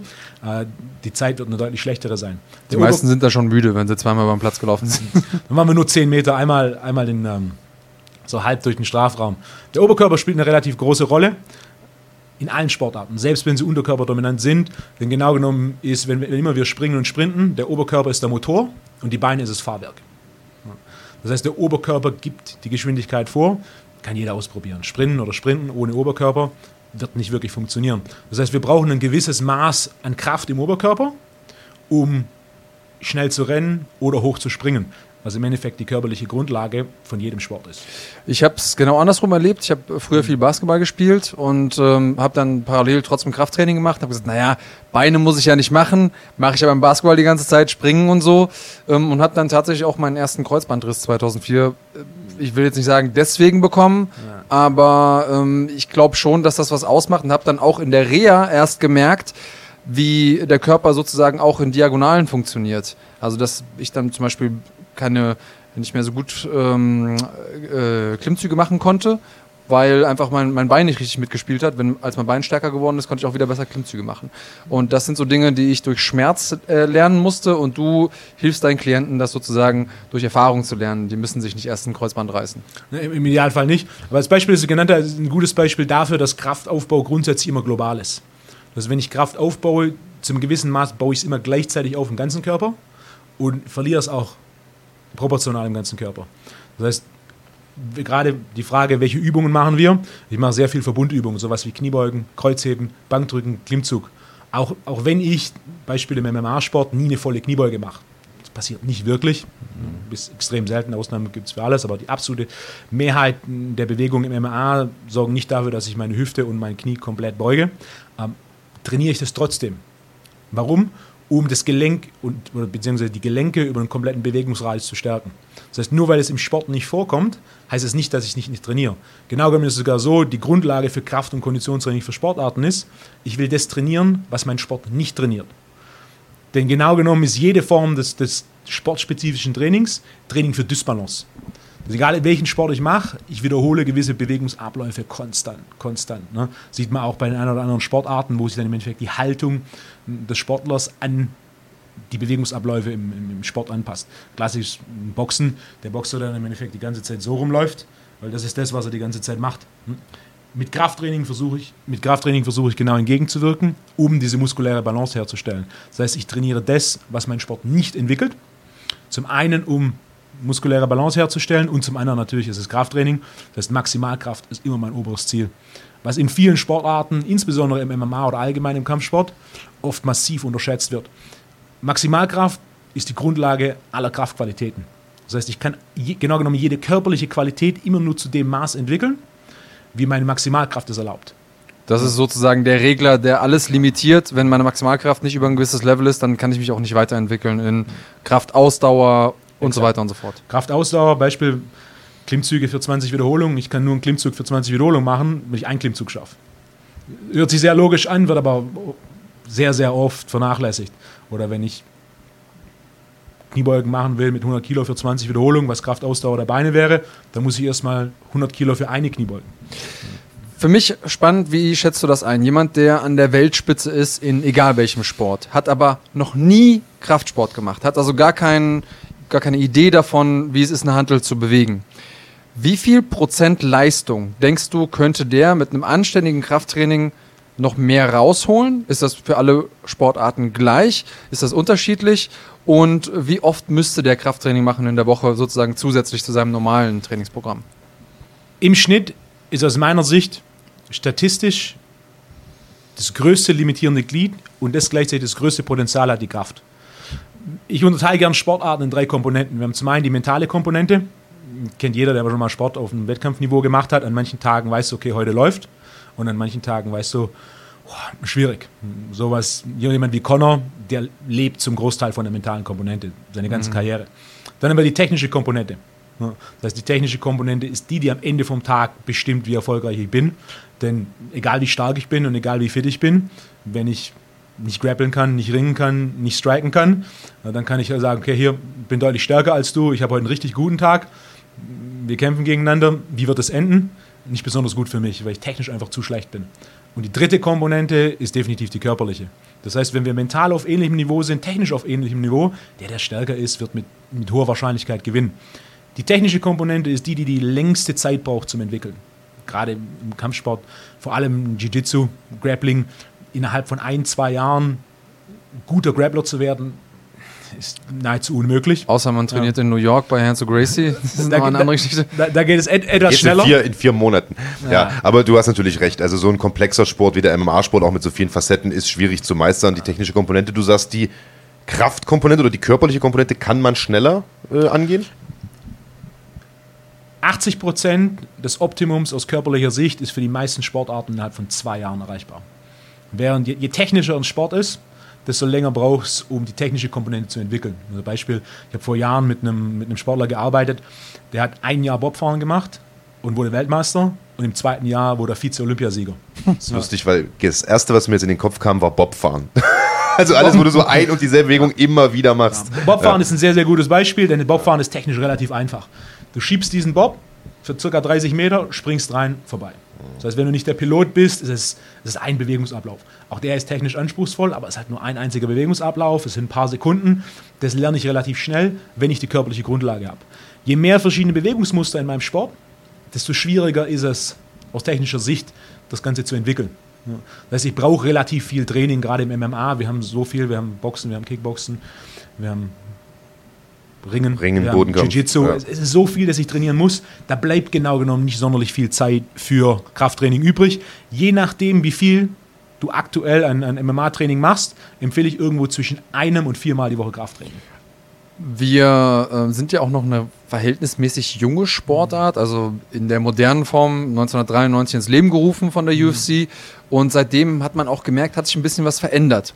Am Anfang war es so, dass alle erstmal gedacht haben, okay, je größer die Muckis, desto besser. Irgendwann hat man gemerkt, hm, wenn sie zu groß sind, dann wird man schneller müde, nicht so gut. Dann haben irgendwann die Leute quasi ganz aufgehört, Krafttraining zu machen, weil die gesagt haben, Technik ist erstmal wichtiger als Kraft.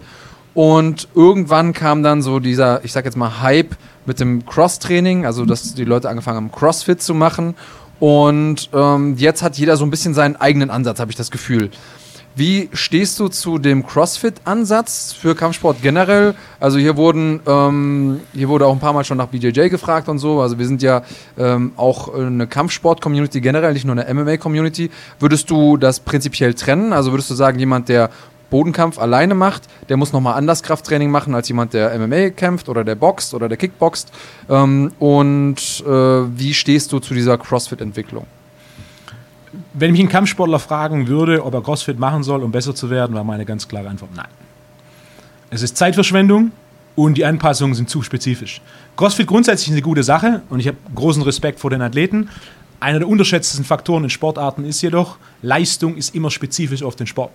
Ein Beispiel, das ich, das ich sehr gerne nehme, ist Lance Armstrong. Lance Armstrong ist der erfolgreichste Radfahrer jemals. Mhm. Hat die Tour de France gewonnen, sieben, acht Mal. Lance Armstrong ist einen Marathon gelaufen in 2 Stunden 53. Die meisten würden sagen, oh, 2 Stunden 53, das ist gut. Genau genommen ist es miserabel. 2 Stunden 53 bringt Lance Armstrong nicht in die Top 10.000 in einem einzigen Jahr. Wenn quasi Radfahren und, und äh, Laufen ist am Ende vom Tag nur Ausdauer, ist ja das Gleiche, ist ja nur Blutpumpen. So ist es nicht. Es ist ein komplett anderer Bewegungsablauf.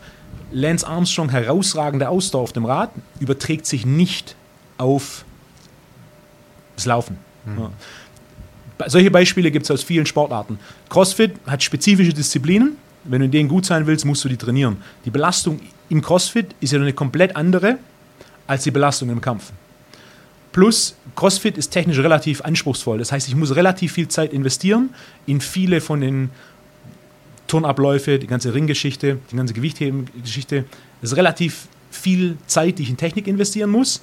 Aus meiner Sicht, das, das macht keinen Sinn. Deswegen würde ich grundsätzlich von CrossFit abraten.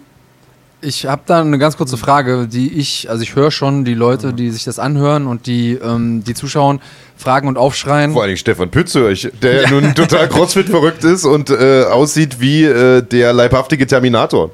Also auf der einen Seite sagst du, es ist total wichtig, dass man Dinge macht, die im Sport nicht vorkommen weil das ja sozusagen die Dysbalance ähm, entgegenwirkt. Auf der anderen Seite, Seite sagst du, CrossFit ist doof, weil zu viele Sachen trainiert werden, die nicht im Sport vorkommen. Kannst du das nochmal okay. kurz einordnen?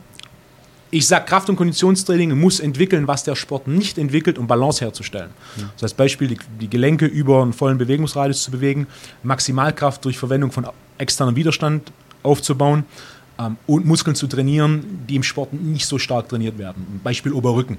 Wenn ich viele, viel grapple, die meisten bekommen da relativ schnell so eine Haltung, das geht in diese Richtung, was natürlich mechanisch für die Schulter, für Verletzungen und auch für Powerproduktion beim Striking nicht optimal ist. Das heißt, im Krafttraining versuche ich das hier zu machen. Ja. Gleich mal ein bisschen breiter hier. CrossFit ist im Aufwand zu groß, um darin gut zu werden. Und gleichzeitig ist es zu weit weg von dem, was ich in meinem Sport brauche, was, was die Abläufe angeht. Das heißt, beim einen geht es mir darum, beim Krafttraining geht es mir darum, Balance herzustellen, während mein Training für meinen Sport immer spezifisch, immer spezifisch sein muss. Das heißt, zu weit weg zu gehen von meinem Sport ist kontraproduktiv, denn ich investiere Zeit, ich investiere Generation und ich investiere Energie. Und von allen dreien habe ich nur so viel. Das heißt, ich muss mir genau überlegen, in was investiere ich, wo ich den größten Return habe. Und CrossFit ist da definitiv, äh, es ist zu weit weg, ist von der Belastung zu weit weg. CrossFit ist, wenn man es ganz einfach macht, das ist Maximalbelastungen im Bereich von ein bis zwei Minuten. Die passieren einfach im Kampfsport nicht. Wir haben im Kampfsport relativ viel Wechsel zwischen Belastung ähm, und Entlastung mit einer relativ hohen Belastungsdichte, aber wir haben im Kampfsport genau genommen fast nichts, was ausdauernd ist. Das heißt, es ist nicht so, dass wir ein und dieselbe Belastung konstant aufrechterhalten. Auch das aus, aus, Sicht des Krafttrainings und des Trainings im Sport, wir müssen unterscheiden zwischen Kondition und zwischen Ausdauer. Ausdauer ist die Fähigkeit, eine Belastung aufrechtzuerhalten. Beispiel, jeder, der schon mal im Fitnessstudio war, aufs Laufband gehen, das Laufband auf 20 Stundenkilometer stellen und rennen. Wer imstande ist, diese 20 Stundenkilometer für zwei Stunden aufrechtzuerhalten, der rennt einen Marathon plus minus im Welt Weltrekordbereich. Die 20 Stundenkilometer für ein paar Sekunden rennen, das schafft jeder, der ein bisschen Sportler ist. Die 20 Stundenkilometer für zwei, zwei Stunden zu rennen, schwierig. Das heißt, hier fehlt die Ausdauer. Kondition hingegen ist die Fähigkeit, Belastung zu wiederholen. Und als Beispiel, wenn ich ringe, mein erster Takedown-Versuch versus der 15. Takedown-Versuch, je größer die Ermüdung, desto schlechter meine Kondition. Das heißt, es ist kein Faktor von Ausdauer. Der, der Takedown dauert nicht eine Minute, sondern ich setze zum Takedown an, dann trenne ich mich, dann setze ich wieder zum Takedown an und so weiter. Das heißt, ich wiederhole meine Belastung. In der Natur, in der Mechanik und in der Physiologie sind es zwei komplett verschiedene Belastungen und die müssen trainiert werden, so wie ich, wie ich sie benötige. CrossFit ist primär Ausdauer, denn es geht immer darum, eine bestimmte Leistung in Zeit X oder in Zeit X eine bestimmte Leistung zu bringen. Beispiel so und so viel Wiederholungen in der Zeit oder so, so viel wie möglich Wiederholungen in Zeit X. Mhm. Das ist von seiner Natur viel zu weit voneinander weg. Also all die Kampfsportler da draußen schreiben gerade ihre äh, Kündigung für die Mitgliedschaft im CrossFit-Studio. Ähm, aber es macht trotzdem Sinn für sie, im Fitnessstudio angemeldet zu bleiben. Und da habe ich so ein bisschen rausgehört, primär Grundübungen, Kreuzheben, Kniebeugen, vorgebeugtes Rudern, auch Bankdrücken, Bankdrücken über mhm. Kopfdrücken. Mhm. Über Kopfdrücken ist, ist unterschätzt für sowas wie Kampfsport, denn hier oben arbeite ich eigentlich nie. Genau genommen brauche ich aber die Überkopfbewegung, denn ich will eine muskuläre Balance innerhalb vom Schultergürtel herstellen. In dem Bereich arbeite ich sehr, sehr viel, ob jetzt Striking oder Grappling. Ich muss auch den oberen Bereich entwickeln, um so in allen Bereichen möglichst ausgewogen stark zu sein. Das heißt, auch sowas wie Oberkopfdrücken, wenn es jemand kann, mache ich es mit ihm. Mhm. Wenn es jemand noch nicht kann, dann muss ich Mobilität wiederherstellen, sodass jemand über Kopf drücken kann. Also du hast ja auch einen Podcast, sorry Marc, kannst mhm. gleich. Äh, du, du, hast ja auch einen Podcast ähm, und äh, da bin ich tatsächlich auch Fan, großer Fan. Das ist einer neben unserem Podcast, der, den ich am meisten empfehle, mhm. Leuten da draußen, weil er einfach extrem informativ ist. Ich glaube, bei dir habe ich gehört, dass wenn die Schulter irgendwie nur äh, ein Grad aus dem Winkel ist, verliert man irgendwie 10% äh, Kraft. Habe ich die Zahlen richtig auf dem Schirm? Plus minus, ja. Mhm. Deswegen dürfen Hammerwerfer zum Beispiel auch kein Bankdrücken machen. Ah, die dürfen kein Bankdrücken machen, weil dann die Schulter nicht ein Mühe, Müh weniger weit rausgeschoben werden kann und dadurch weniger Kraft generiert wird und so weiter. Ähm, also das ist schon, ist schon so, aber jetzt habe ich rausgehört, also statt CrossFit und dem ganzen anderen äh, Quatsch, oder das war ja, wie du es gerade gesagt hast, lange Zeit auch äh, der letzte Schrei, nur Bodyweight-Übungen zu machen. Das hört man jetzt auch wieder sehr viel. Äh, Firas Sahabi zum Beispiel, der Trainer von GSP, so einer, der sagt, äh, ich bin gar nicht so ein Fan davon, mit Gewichten zu trainieren, es sei denn, du willst Masse draufpacken. Äh, ansonsten Bodyweight-Geschichten und so weiter. Du sagst, nee, mit Gewichten trainieren ist gut. Das sagst nicht nur du, aber auch du. Äh, und ich höre jetzt raus, Grundübungen mit schweren Gewichten, Kniebeuge, Bankdrücken, die üblichen Verdächtigen. In was für einem Wiederholungsbereich? Abhängig vom aktuellen Status und Kraftniveau. Je stärker du bist, desto niedrigere Wiederholung, die du im Schnitt machen musst. Das heißt, wenn du schon welche in Krafttraining machst, im Bereich von 8 bis 12 zu trainieren, äh, du wirst keinen Fortschritt machen. Ja. Im niedrigen Bereich, sowas wie Kampfsport, Bereich von 4, 4 bis 6, 4 bis 8, sehr gut. Das Thema Bodyweight-Übung ist gut. Ich bin ein Freund von Bodyweight-Übungen, mhm. vor allem Klimmzügen und Dips. Zwei große Nachteile für Bodyweight-Übungen, warum ich sie auch nicht groß forcieren würde im MMA-Sport, ist Punkt Nummer eins, die Zeit, die ich investieren muss, um ihnen gut zu werden, ist sehr, sehr viel. Beispiel Ido Portal. Ich bin ein großer Fan seiner Arbeit. Wer ihn nicht kennt, der war eine Zeit lang mit äh, Connor gearbeitet. Ido Portal. Movement Coach, ja. Movement Coach, Ido Portal. Touchbot in the Park. Ja, genau, das ist der Kerl mit, mit dem Ponytail. Ja. Um, ähm, Furchtbar. Die Leute, die so ja. Frisuren tragen, Katastrophe. Ja. Ich bin großer Absolut. Freund. Also, ich bin großer Freund. Meine Meinung Gänze. Also meine Meinung Gänze. Ja. Turnübung ist ausgezeichnet. Wie viel Zeit ich investieren muss, ist jedoch ein Riesenproblem.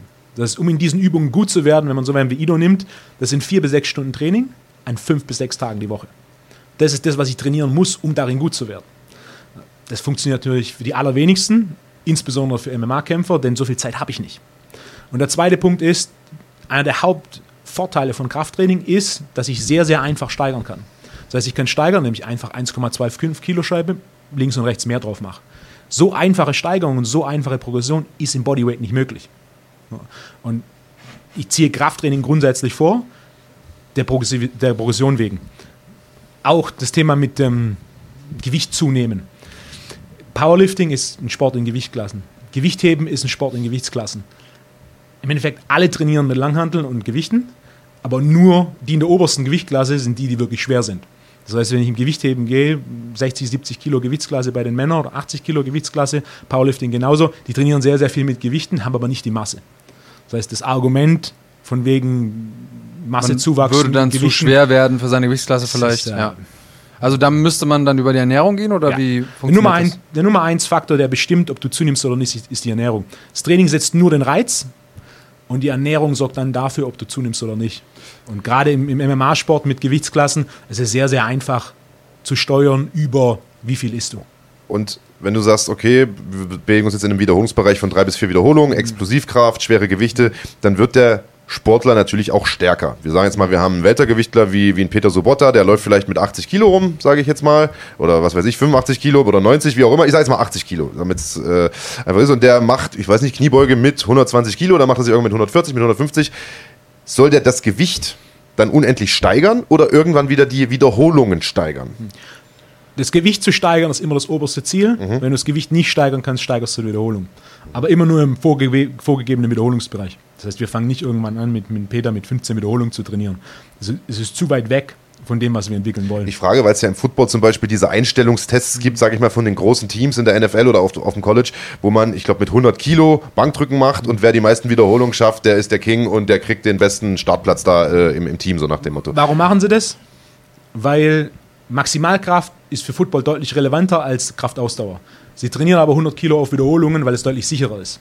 Das heißt, wenn du anfangen würdest, Maximalkrafttests zu machen. Weißen sich alle die Brustmuskeln. Exakt. Brustmuskeln, Schulter. 100 Kilo ist relativ safe. Das, man testet quasi die, die Bankdrückfähigkeit indem er auf Wiederholung geht. Mhm. Was genau genommen wenig Sinn macht körperlich, aber man hat eben so ein bisschen so eine, so eine Grundidee. Ein Richtwert. Eine Grundidee, okay. wie stark ist die Person im, im, Oberkörper. Auch wenn eine Belastung, wenn die da irgendwo, weiß gar nicht, wo der Rekord liegt bei der NFL Combine, 40 Wiederholungen, so in dem Bereich, wird gut sein.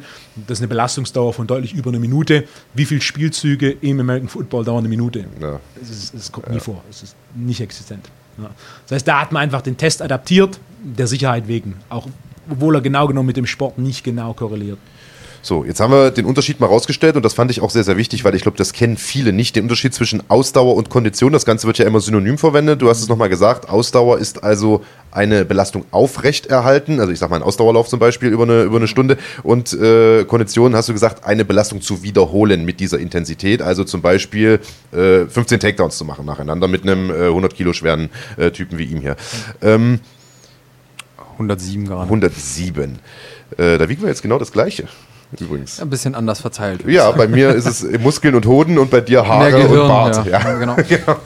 Ähm, bist du ein Freund dann trotzdem von klassischem Ausdauertraining, von Grundlagenausdauer, also von äh, dem typischen 10K-Run, den, den die äh, Amis da jeden Morgen machen? Ich bin ein großer Freund von Grundlagenausdauer, wenn du in deinem Sport Grundlagenausdauer brauchst. Und braucht man die im MMA-Sport? Denn Nein. da scheiden sich ja die Geister dran. Also Nein. Bazooka Joe Valtellini zum Beispiel, ehemaliger Glory-Champion, sagt, ich war in meinem Leben nicht ein einziges Mal laufen. Meine Ausdauereinheiten oder Konditionseinheiten, wie auch immer man es möchte, ähm, mache ich am Sack.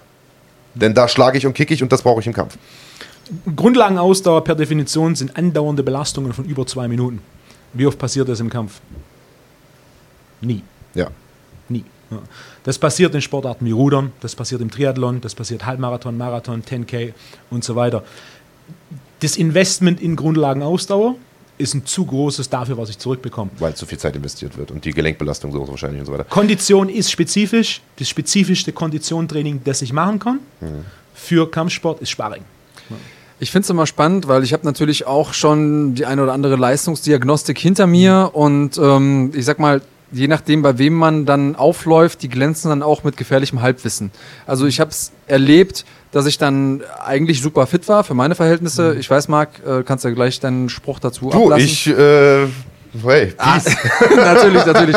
ähm, und ähm, bin dann auf, auf so ein Ergometer gegangen und ähm, habe dann da getreten, ähm, also ein Fahrradergometer, getreten, getreten, getreten. Und dann war halt irgendwann nach, weiß ich nicht, 240 Watt war dann irgendwie der Saft zu Ende und dann sagte dann der Arzt, der das gemacht hat, naja, aber ich hatte letzte Woche hier einen Triathleten, der hat so und so viel länger geschafft, wo ich gesagt habe, ja, schick, aber im Laktattest hat man nachher festgestellt, okay, mein Laktat geht dann zwar irgendwann relativ hoch oder höher als die von einem Ausdauersportler, aber ist halt super schnell wieder unten.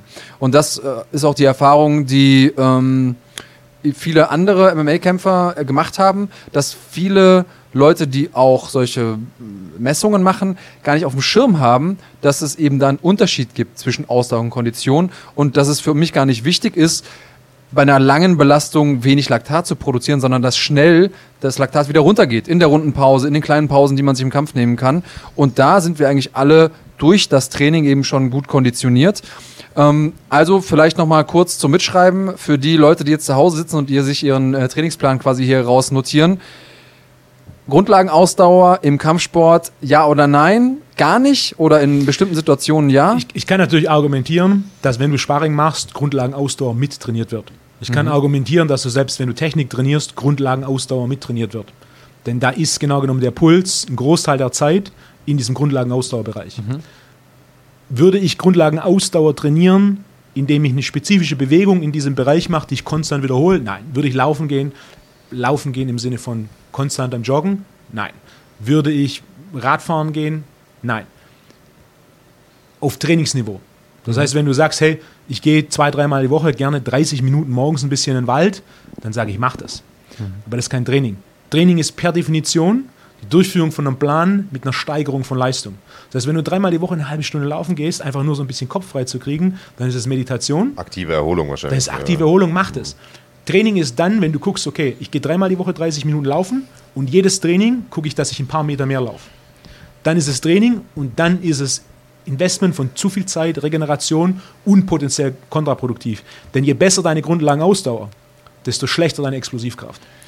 Also ich finde es ganz, spannend, weil ähm, auch da gibt es viele Leute, die äh, mir, also auch Leute, die Sportwissenschaften studiert haben und so, immer wieder gesagt haben, eigentlich ist es wichtig, dass man periodisiert. Sprich, dass man, egal wann man sich auf einen Wettkampf vorbereitet, immer erstmal anfängt mit Grundlagenausdauer, dann macht man so, ein, äh, so eine Kraftphase, Maximalkraftphase mhm. und dann geht man irgendwann in die spezifische Ausdauer bzw. spezifischen Bewegungen über. Und dass man das sogar dann machen würde, wenn man quasi nur drei Wochen Vorbereitung hat, dass man trotzdem immer periodisiert. Da widersprichst du jetzt? Das Ding mit der Periodisierung ist, was oft unterschätzt wird, ist der, der Die-Trainingseffekt. Also die klassische Periodisierung, die oftmals vor allem in Trainerlizenzen noch verwendet wird, ist die sogenannte lineare Periodisierung. Die meisten, die noch keine Trainerlizenz gemacht haben, kennen es nicht. Äh, die lineare Periodisierung bedeutet im Endeffekt, wir, wir fangen mit hohem Volumen an. Das heißt, wir trainieren sowas wie Grundlagenausdauer und mit relativ niedrigen Widerständen. Und dann senken wir das Volumen und steigern den, den Widerstand bis hin zum Wettkampf. Er wurde entwickelt in den 60er Jahren in Russland Seit den 70er Jahren macht es niemand mehr in Russland. Denn die Russen haben sofort verstanden, okay, die Idee ist gut, in der Umsetzung funktioniert es nicht, denn einer der, der, Haupthürden ist der sogenannte Detrainingseffekt. Wenn ich jetzt sage, du kämpfst im Juli, das heißt Februar, erster Monat Vorbereitung, da trainieren wir Grundlagenausdauer. Und dann gehen wir im März, April auf Laktat. Im Juni, wie viel von einer Grundlagenausdauer ist noch übrig? Wahrscheinlich ein überschaubarer Teil. Ja. Das heißt, das ist ein Dietringseffekt, wenn du was ein Weilchen nicht trainierst, ist es wieder weg. Das, ja, das, das kennt, ist schrecklich. Das kennt jeder, ja. der mal richtig gut im Training war, Kondition passt und dann aus irgendeinem Grund. Also du, also du nicht. ja, nee, ich habe aber davon gehört und gelesen und das Freunden. war wirklich also herzzerbrechende ja, Geschichten. Ah, Machst du vier Wochen Pause aus irgendeinem Grund, das erste Training, nach zehn Minuten bist du fertig. Ne? Ist so, oh, äh? Warum? Du hast einfach lange nichts gemacht, du hast einen Detrainingseffekt wir müssen spezifisch trainieren, denn Trainingszeit ist limitiert. Du musst dir genau über, überlegen, in was investiere ich und das muss spezifisch für meinen Sport sein. Hm. Grundlagenausdauer, das Interessante mit der Grundlagenausdauer, den Term gibt es eigentlich nur im Deutschen. Der kommt auch aus dem Deutschen. Es ist ein Buch, äh, Optimales Training von 1980, Jürgen Weineck. Das Interessante an, an, dem Buch ist, es ist ein Kapitel nur zum Thema Grundlagenausdauer. Der erste Teil des Kapitels weist auf die Vorteile der Grundlagenausdauer hin. Der zweite Teil des Kapitels steht dem Thema Grundlagenausdauer sehr kritisch gegenüber. Da sind Aber soweit hat dann keiner gelesen. Exakt. Plus minus Zitate in Sportarten, wo Explosivkraft notwendig ist, muss von Grundlagenausdauertraining abgesehen werden. Grundlagenausdauertraining kann einen negativen Effekt auf Testosteron und damit Regeneration haben und so weiter. Der, der zweite Teil des Kapitels ist komplett untergegangen. Aber ähm, deswegen ist Laufen nicht per se schlecht. Das heißt, du empfehlst ja auch in deinem Podcast immer häufiger, ähm, dass man Sprints macht, also Intervallläufe. Ich, ich bin ein großer Fan von Sprints, zum einen zum Fettabbau und zum anderen für, ich nenne es nicht spezifisches Konditionstraining. Beispiel Sparring im Kampfsport. Wie oft kannst du die Woche Sparring machen? Ja, kommt darauf an, wie lange du Kampfsport machen willst. Ne? Beispiel, ich würde sagen, Connor. Oder deinen Namen schreiben können oder dir selbstständig die Schuhe zubinden. Ja, ja. Ich würde sagen, Connor kann fünf bis sechs Tage die Woche Sparring machen. Hm. Denn ich würde davon ausgehen, dass Connor relativ wenig Schaden nimmt im Sparring. Ja. Wenn du der Beste in deinem Gym bist, kannst du das machen. Wenn du der 10 oder 15 Beste in deinem Gym bist, dann ist wahrscheinlich nach fünf, sechs Tagen Sparring die Woche, das geht nicht lange gut. Ja, das nimmt ja noch irgendwann zu. Das heißt, viele können einfach gerade im Kampfsport zwei bis dreimal die Woche Sparring in der Wettkampfvorbereitung. Mehr wird schwierig. Am Ende vom Tag, je mehr Schaden du nimmst im Sparring, desto weniger Sparring kannst du machen.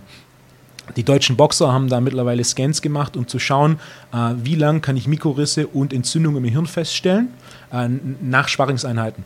Und das Interessante ist, selbst wenn du keinerlei Symptome für Hirnerschütterung hast, ist via Scan für circa eine Woche nachweisbar, dass du Mikrorisse und Entzündung im Hirn hast, wenn du leichte Hirnerschütterungssymptome hast, 28 Tage, also fast einen Monat, ist es nachweisbar von einer einzigen Einheit.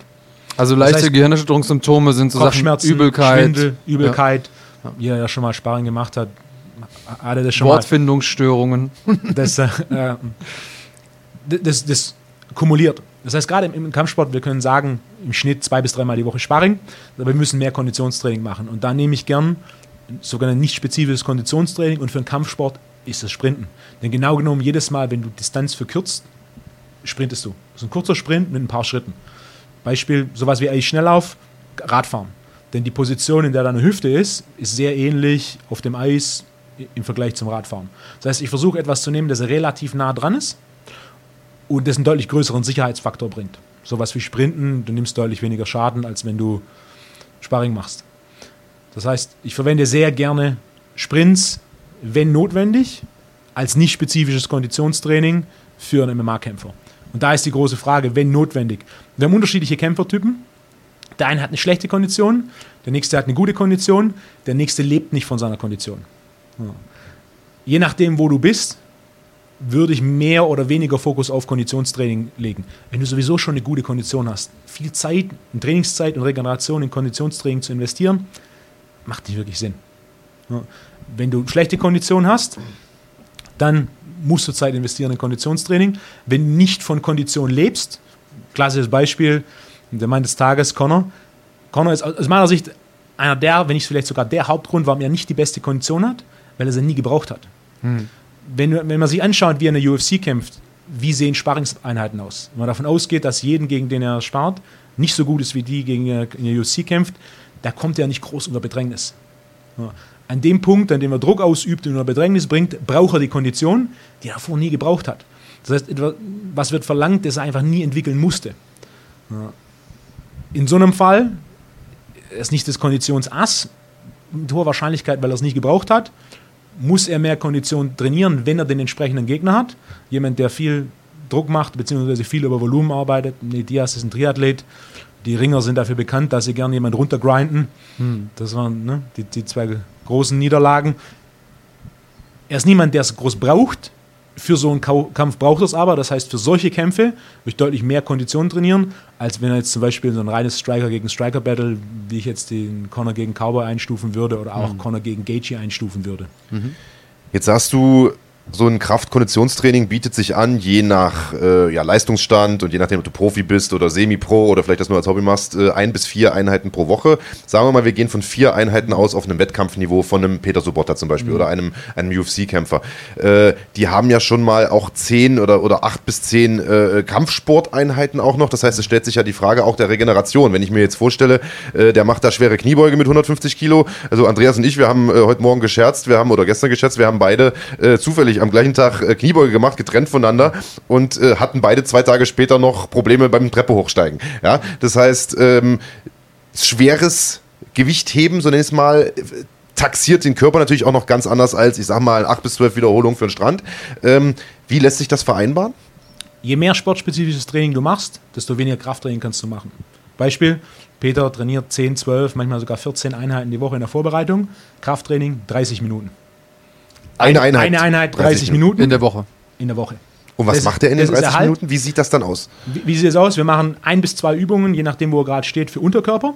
Also mit sehr hoher Wahrscheinlichkeit ist da eine Kniebeuge dabei. In der letzten Vorbereitung war es ein Kreuzheben. Ja. Ähm, und es mit definitiv ist irgendeine Form von Klimmzug dabei mhm. und es ist definitiv irgendeine Form von Drücken dabei und die vierte, fünfte Übung ist definitiv was von oberen Rücken, und? um das ganze Grappling auszugleichen. Und dann sind es zwei, drei Sätze, Bereich vier bis acht Wiederholungen pro Übung mit dem Ziel, Gewicht zu halten. Genau genommen ist es kein Training, genau genommen ist es Maintenance. Es ist Erhalt, was Erhalt. mein Ziel ist, dass er die kompletten acht Wochen Vorbereitung, jedes Training das gleiche Gewicht nimmt. Was ich nicht will, ist, dass er sich versucht zu fordern und mehr macht. Was ich aber auch nicht will, ist, dass er Kraft verliert. Dass er lazy das heißt, wird. Genau, ja. Ich will nicht, du hast jetzt irgendwie acht Wiederholungen mit Gewicht X geschafft und in der heutigen Trainingseinheit hast du nur fünf geschafft. Das heißt, du hast Kraft eingebüßt. Kein großer Fan eine Einheit, 30 Minuten bei 10, 12, teilweise 14 Einheiten Kampfsport die Woche geht einfach nicht mehr. Es geht nicht. Ich glaube, das kann auch ausreichen. Jetzt äh, frage ich mich, also wenn man weiß, wie zum Beispiel Gewichtheber trainieren, die ja auch ein ganz ähnliches Konzept haben, also äh, sagen wir mal schwere Gewichte nutzen, ein paar mehr vielleicht als drei Wiederholungen machen, aber trotzdem schwer trainieren. Die machen aber lange Pausen, im Gegensatz jetzt zum Beispiel zu einem Bodybuilder, der relativ kurze Pausen macht. Wie macht ihr das? Lässt auch sich das vereinbaren? Hohe Gewichte, kurze Pausen oder nee. wie? Nein. Hohe Gewichte, lange Pausen. Lange Pausen. Denn wir suchen Maximalkraft zu entwickeln. Mhm. Für die Konditionsgeschichte ist das Training auf der Matte zuständig oder separate Konditionseinheiten. Sprint, Airbike, je nachdem, wo er gerade steht, auch welche Jahreszeit das natürlich ist. Wenn Vorbereitung im Sommer ist, kann er auf die Bahn gehen und sprinten. Im, im Winter ist es nicht so einfach. Er macht auch vier Einheiten Krafttraining die Woche, jedoch eben nicht in der Vorbereitung, sondern für vier Krafteinheiten die Woche ist dann mal so mal Zeit direkt nach dem Kampf. Das in der Off-Season quasi. Quasi Off-Season, du hast viel Zeit, da grundsätzlich mal viel Zeit auf der Matte verbracht vor einem Kampf. Nach einem Kampf ist da oftmals so, ich muss jetzt nicht 10, 12, 14 Mal die Woche auf der Matte sein. Also kann ich ein bisschen Gas runternehmen, vielleicht Sparring komplett raus, ein bisschen mehr Fokus auf Technik, im Stand viel, viel Pratze und dann auf dem Boden gucken ein bisschen was, ein paar neue Techniken hinzu und dann ist auf die Zeit da, viermal die Woche Krafttraining zu machen. Ich gehe teilweise auf zehn Einheiten Krafttraining die Woche. Oh. So ein, was ich verwende, ist das sogenannte Strength and Mass Holiday. Das sind zehn Einheiten Krafttraining die Woche. Das heißt fünf Einheiten, fünf Tage, zwei Einheiten am Tag. Und in der Woche ist natürlich null Mathe. Der Vorteil von so einer Woche ist, es sind fünf Tage und ich habe den Trainingsfortschritt von vier bis sechs Wochen Training. Das gerade, ich nutze gerne, und auch Peter zum Beispiel und auch ein paar andere Kämpfer sind große Fans davon, man kriegt dann ein bisschen Abstand zur Matte und hat im Endeffekt mit einer Woche Investment den Trainingsfortschritt in Kraft und Muskelmasse von vier bis sechs Wochen. Das heißt, ich habe quasi so ein bisschen eine, eine hohe Frequenz für, für einen hohen Zins und dann, sobald die Matte wieder mehr wird, fahre ich Krafttraining ja, wieder Wahrscheinlich runter. hast du nach einem langen Trainingslager, könntest du ja sicherlich beantworten, auch die Schnauze voll irgendwann von der Matte. Und wenn du dann mal eine ja. Woche nur Gewichte siehst, bist du froh, wenn du die Matte wieder siehst. Dann ja, oder du kannst so ja. ähm, sparingsspezifische Wehwehchen mal auskurieren, wie so eine angeprellte Rippe oder weil wir haben ja eben auch über, ähm, über Schädel-Hirn-Traumata gesprochen oder ähm, der Schaden, den das Gehirn so nimmt bei, bei Sparingseinheiten. Man weiß so, okay, vielleicht hat es da ein bisschen zu oft geklingelt im Oberstübchen. Kann ich auch mal eine Woche sagen, okay, mal gar keinen Kontakt, gar keine Matte, mal wirklich komplett runter. Und auch, auch technisch macht es Sinn, mal wegzukommen und wiederkommen zu können. Also äh, das ist spannend. Äh, müssen wir uns auf jeden Fall nochmal drüber unterhalten, wie dann sowas aussieht mit, den, ähm, mit dem äh, Plan, wenn du wirklich zehn Einheiten in der Woche Krafttraining machst. Da vielen Leuten fällt da gar nicht so viel ein, was sie trainieren können. Ich will aber ganz kurz noch, weil wir sind ja eine interaktive Sendung, auch mal auf den Chat eingehen. Ja. Ähm, zuerst mal fange ich mit einer kritischen Sache an, jedenfalls habe ich es kritisch gelesen. Finanzamt Blaschürk, also nur teilweise sympathischer Name. Was er da schreibt, ist aber natürlich auf der anderen Seite auch ein bisschen nachvollziehbar. Er schreibt, sind die Thais dumm, die seit hunderten Jahren laufen und sich so Konditionen aufbauen und nie mhm. aus der Puste kommen. Also okay. worauf er ja anspielt, ist, dass äh, in Thailand ist es normal oder ist es sozusagen Gesetz, dass du morgens erstmal laufen gehst und wer morgens nicht laufen geht, der darf auch nicht kämpfen. Und auch nicht mit trainieren. Ja. Und ja. auch nicht mit trainieren, genau. Verstehe ich. Die erste Gegenfrage ist, äh, wie lang ist die Karriere vom durchschnittlichen Thai-Kämpfer? Ja, tendenziell nicht so lang. Diese, also äh, die Frage ist, was definierst du als lang? Weil wenn man jetzt nach Kämpfen fragt, dann sehr lang. Ja. Die haben ja alle über 300 Jahre. Kämpfe. Ja. Ähm, und fangen mit sieben Jahren an und hören mit Mitte 30, Ende 30 auf. Also schon lang. Viele Thai-Kämpfer sind aber auch schon mit Anfang 20 Weil körperlich kaputt sind. Genau, ja. also körperlich. Mein Punkt ist der: äh, Thai-Training an sich, grundsätzlich von der Einstellung, ist für den Körper nicht gerade die sanfteste Variante. Was ich auch verstehe, gerade wenn, wir von Kämpfertypen sprechen, so der Ursprungskämpfer ist dieser Fighter. Dass der einfach körperlich grinden, auch die erste Generation an UFC-Kämpfern waren so. In, in, in Thailand ist ja im Endeffekt das komplette Training darauf ausgelegt. Ne? ich vergleiche es gern, man nimmt eine, eine, Papiertüte, macht zehn Eier rein, wirft die Papiertüte gegen, den Wand, die gegen die Wand und das eine Ei, das nicht kaputt geht, das ist dein Champion. Und Thai-Training ist ja auch ein bisschen, oder auch ursprüngliches Kampfsporttraining ist, ist sehr stark darauf ausgelegt. Ich grinde einfach Leute runter und der, der übrig bleibt, der das Ganze überlebt, das wird mein Champion. Diese Beispiele gibt es in vielen anderen Sportarten auch. Es gab in Gewichtheben in Bulgarien, es gab Schnelllauf in Korea. Da waren einfach Leute runtergegrindet. Fakt ist, aus rationaler Sicht, es ist zu unspezifisch. Laufen gehen und Thai-Boxen hat miteinander sehr, sehr wenig zu tun. Wie lange geht ein Thai-Box-Kampf? Sind es drei Minuten Runden? Das sind fünf drei mal, Minuten. Fünf mal drei Minuten. Fünf mal drei, Minuten, ja, ja. Das heißt, fünf mal drei Minuten und eine Stunde laufen gehen ist halt schon sehr, sehr weit auseinander. Das ist auch alles le leichtere Gewichtsklassen. Grundsätzlich, je leichter du bist, desto einfacher steckst du körperliches Training weg. Viel laufen zu gehen im Schwergewicht, also grundsätzlich, wenn du, ein Sport, wenn du Sportler bist, über 100 Kilo, dann rate ich von Laufen so weit es irgendwie geht ab denn das funktioniert seltenst. Die einzigen, mhm. die damit durchkommen, sind die, die über Jahre hinweg immer ein bisschen gelaufen haben, wo der Körper darauf konditioniert ist. Je schwerer du bist, desto größer die Belastung. Ja. Ich habe mal eine Studie darüber gelesen, ähm, dass es äh, durchaus auch was mit der Wahrscheinlichkeit zu tun hat oder was mit der Wahrscheinlichkeit macht, wenn du eine gute Grundlagenausdauer hast, also viel im Langstreckenbereich läufst mhm. oder Fahrrad fährst oder so, ähm, dass man dann weniger wahrscheinlich K.O. geht. Ähm, hast du darüber mal was gelesen? Du schüttelst schon so wissend den Kopf. Äh, ich bezweifle es. Also es gibt so, so Mythen zum Thema Grundlagenausdauer. Von wegen, äh, es baut mentale Kraft auf und so weiter. Es ist zu weit voneinander weg. Grundlagenausdauer ist sehr, sehr wichtig, hm. wenn du Grundlagenausdauer brauchst. Hm. Je höher das Niveau des Sports, desto spezifischer muss ich vorbereitet sein auf das, was ich mache. Hm. Der 100-Meter-Sprinter sprintet keine 200 Meter. Hm. Der gute 100-Meter-Sprinter hat auch keine gute 400-Meter-Zeit. Genauso wie der gute 400-Meter-Sprinter keine gute 100-Meter-Zeit hat. Je höher das Niveau, desto spezifischer muss das Training sein, desto mehr Zeit ich investiere in Dinge, die mir keinen direkten Return geben, ähm, desto ineffizienter mein Training, desto weniger kommt bei raus. Die Korrelation zwischen Ausdauersport, Grundlagenausdauer und K.O.-Wahrscheinlichkeit. Eine meiner Favorite-Studien zu, zu, dem Thema ist, je mehr Eiscreme du isst, desto höher die Wahrscheinlichkeit, dass du ertrinkst. Gibt es so eine Studie? Ja, die gibt es die gibt's tatsächlich. Denn wann, wann, wann isst du Eiscreme? Im Sommer. Hm. Wann gehst du baden?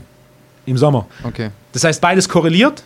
Aber hat nichts miteinander zu tun. Aber nichts miteinander zu tun. Ja. Es verursacht ich sich nicht. Sagen, es ist ich Korrelation, mein Testament gemacht. Korrelation versus Kausalität. Also Kausalität ist die Verursachung. Das heißt, mhm. beides existiert zusammen. Ja. Statistisch besteht eine Verbindung, aber es besteht keine verursachende Verbindung. Also hat einer, der viel laufen geht, vielleicht eine, eine, eine harte mentale, eine große mentale Stärke. Ja, der will ist, vielleicht ist deswegen mehr. vielleicht auch weniger anfällig für äh, Aufgeben oder sowas, aber das hat trotzdem miteinander nichts zu tun. Also so kann man es vielleicht runterbrechen. Ist zu weit voneinander ja. weg und ne, okay. wie viele Boxer gehen viel laufen, hm. wie viele Boxer gehen regelmäßig K.O. Ja. Hm. Ja, also ich, äh, ich glaube, die Frage haben wir so ein bisschen äh, beantwortet. Ich habe mal so eine kritische Sache erstmal rausgepickt. Dann würde ich gerne zwei Fragen zusammenfassen. Und zwar Ruby Germany hat was gefragt und äh, ich muss ganz kurz gucken. Es war noch eine Dame, Katharina V. Punkt. Äh, die haben beide quasi nach Möglichkeiten gefragt, ähm, zu Hause zu trainieren und zwar ohne Gewichte als sinnvolle Ergänzung für den Bodenkampf. Also ähm, Gibt es da irgendwelche Übungen, die du empfiehlst? Du sagst ja, am liebsten würdest du eigentlich Krafttraining immer mit Gewichten machen, aber wenn jetzt jemand keine Fitnessstudio-Mitgliedschaft hat oder zu weit weg wohnt vom Fitnessstudio ähm, oder aus welchem Grund auch immer nicht dahin gehen kann oder will, hast du da irgendwas, was du empfehlen würdest? Wenn wir von Krafttraining sprechen, gibt es zwei Optionen. Option Nummer eins, Klimmzugstange. Mhm je nachdem, wie schwer du bist, kannst du bei Amazon welche bestellen, die man den, den Türrahmen hängt oder den Türrahmen schraubt. Mhm. So im Bereich von 80, 90 Kilo Körpergewicht wird es mit diesem Hängen und diesem Schrauben schwierig. Dann braucht man jemanden, der irgendwo Löcher bohrt, Dübel reinmacht und eine Klimmzugstange installiert. Die zweite Option ist, die etwas fortgeschritten ist, sind Ringe. Mhm. Kriegt man für 30 Euro beim Amazon so Holzringe wie ein Turner. Und da kann man relativ gutes Oberkörpertraining dran machen. Mit mhm. Dips und Klimmzügen. Aber wie vorher schon erwähnt, der Nachteil von solchen Ringen ist, das Progressionspotenzial, die Möglichkeit, sich zu steigern mit Körpergewicht, das ist relativ mühsam und ich muss relativ viel machen. Das heißt, wenn ich zu Hause bin und ich habe jetzt nicht kein größeres Budget, um mir einen Rack, Langhantel, Scheiben und Kurzhantel zu kaufen, dann sind die beiden besten Optionen ist eine, eine Klimmzugstange, entweder für einen Türrahmen oder in die Wand dübeln, aber in eine Betonwand, nicht so eine Rigipswand. und und, und, Ringe, Ringe, die ich halt irgendwo aufhängen muss. Ja. Aber was machst du, wenn du jetzt der A-Jugendspieler bist, den du vorhin zitiert hast, der nicht einen einzigen Klimmzug schafft? Dann hast du ja mit den Ringen und mit der Klimmzugstange auch Probleme. Oder, oder reicht das mal ein halber und dann steigerst du dich auf den Dreiviertelsten und dann auf den Ganzen? Oder wie muss man sich das vorstellen? Der einfachste Weg, um Klimmzug zu lernen, ist, in der A-Jugend ist es relativ einfach, wir halbieren das Team, immer ein Pärchen zusammen. Der eine hängt sich an die Stange, er kann noch keinen Klimmzug, sein Trainingspartner hilft ihm hoch und er lässt sich dann alleine ab. Trainingspartner hilft ihm hoch und er lässt sich dann wieder alleine ab. Das ist der einfachste Weg, Klimmzüge zu lernen. Um nochmal kurz zurückzukommen zu dem Thema Thai wenn wir uns Sport anschauen, allgemein und Innovation im Sport. Innovation im Sport passiert immer dann, wenn jemand darüber nachdenkt, was machen wir und eine Sache findet, wo er sagt, hey, das macht keinen Sinn und das ändert. In allen und dann Sport Erfolg hat. Und dann Erfolg hat. Ja. Und dann Erfolg hat. In, in, allen Sportarten ist es so, du, es werden viele Dinge gemacht, viele Dinge davon machen keinen Sinn.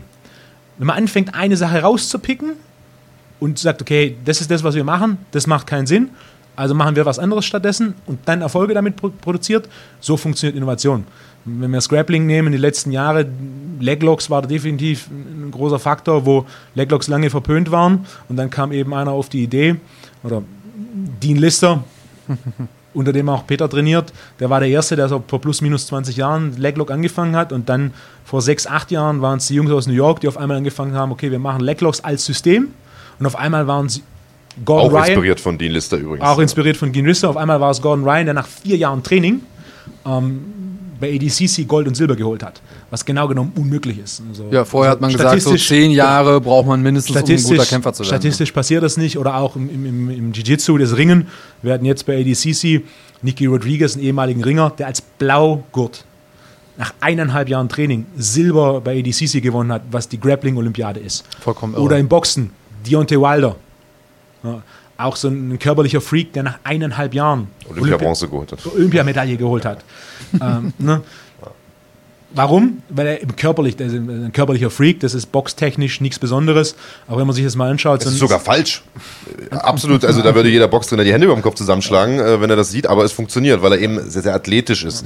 Kann man. Also wir brauchen uns ja nicht drüber zu unterhalten, dass es Leute gibt, die solche geborenen Freaks sind, solche Leute wie eben ein Deontay Wilder. Kann man eine solche Freak-Athletik antrainieren? Also kann man einen so Francis Ngannou-mäßig. Ja. Was, du machen, ja. was du machen musst, musst du den Freak-Teil erkennen und ihn nutzen. Ja. Und wenn das heißt, ich sie jetzt nicht habe, wenn ich kein oder oder wie Marc auf eine andere Art und Weise ein Freak bin, hilft mir nichts. Es gibt verschiedene Aspekte, in einem Sport erfolgreich zu werden. Ein Teil davon ist, so ein Freak zu sein. Ob jetzt Deontay Wilder ist, der ein wahnsinniger Athlet ist und eigentlich technisch nicht viel drauf hat, auch viel zu leicht ist für seine Gewichtsklasse, aber einfach nur durch diese Explosivkraft gewinnt. Ich mach's halt schwer, ich bin schwer für meine Gewichtsklasse, machst halt durch technische Überlegenheit. Du machst das meist über Körpergeruch, die Leute haben einfach keinen Bock in deiner Nähe zu sein. Und Mundgeruch, ja. ja. Oder Usain Bolt, der einfach eine wahnsinnige Beinlänge hat, was untypisch ist für einen Sprinter, aber er gelernt hat, diese zu nutzen. Hm.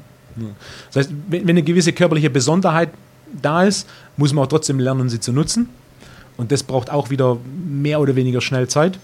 Wenn das Training entsprechend darauf ausgelegt ist, ich weiß jetzt nicht, wie viel Zeit Deontay Wilder in, darauf verbringt, die, die, Technik wahnsinnig zu feilen. Hm. Aber er hat faktisch in seiner ganzen Boxkarriere deutlich weniger Zeit damit verbracht, als die absolute Mehrheit der Boxer. Ja, logisch. Ja. Weil er einfach nicht so lange genau. dabei ist. Er hat im Endeffekt er hat einen, einen großen, großen Vorteil und den nutzt er sehr, sehr gut. Also wenn man sich so ein Deontay Wilder Highlight-Video auf YouTube anschaut, da ist teilweise die Deckung des Gegners oben und er feuert einfach einen in die Deckung und der Gegner fällt um.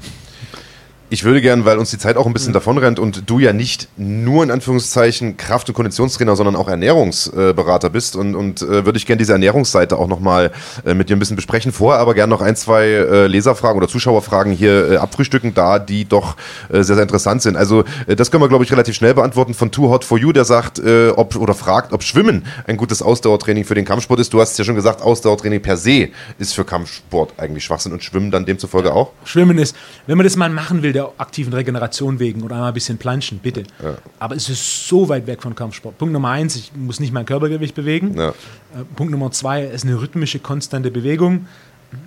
Genau genommen ist es so, wenn du äh, Schwimmer auf hohem Niveau hast und du steckst die in ein Gym oder lässt die irgendwas machen, das ein bisschen koordinativ anspruchsvoll ist. Du denkst, hat der, hat der in seinem Leben jemals Sport gemacht? Denn die sind, die sind an das Wasser gewöhnt. Mhm Wenn du die an Land packst, die Koordination ist es, ist es unterirdisch. Wie ein Fisch an Land. Genau. Aber was genau genommen irrelevant ist, denn ihr Sport ist im Wasser. Warst du denn mal Schwimmer viel früher, schwimmen oder? zu gehen? ja.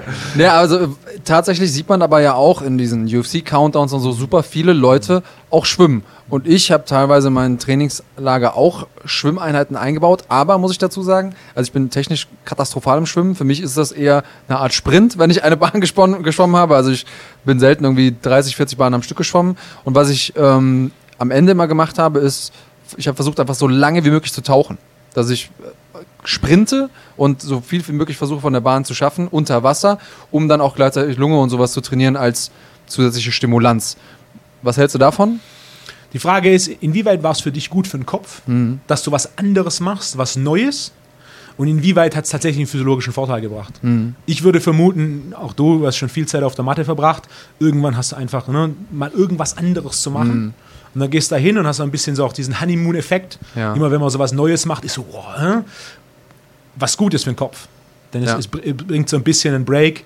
Auch wenn man Cowboy anschaut, Cowboy ist der, der dann halt Bullen reitet, Pferde, Tontauben schießt und so weiter. Einfach nur diesen mentalen Break zu bekommen. Um mal abzuschalten. Um mal abzuschalten. Mhm. Und wie weit es tatsächlich einen physiologischen Effekt hat, ich würde sagen, der physiologische Effekt ist relativ klein und vor allem mhm. zu unspezifisch. Ja, Finanzamt äh, Blaschürk sagt hier auch gerade, es geht beim Schwimmen doch darum, dass man gegen den Widerstand des Wassers atmet. Also was ich auch immer spannend finde, ist, dass man da zumindest mal seine Atmung ganz gezielt machen muss. Und das ist was, was ich vor allen Dingen Leuten, die mit dem Kampfsport anfangen, immer sage, wenn du deine Atmung kontrollierst, kontrollierst du den Kampf. Weil derjenige, der darüber bestimmen kann, wie atme ich, selbst wenn ich unten liege, dann macht das was mit der Art und Weise, wie du auch im Kampf bist, wie du deine Leistung abrufen kannst. Also auf psychologischer Ebene kann es, je nachdem, wo du stehst, vielleicht ein Vorteil sein.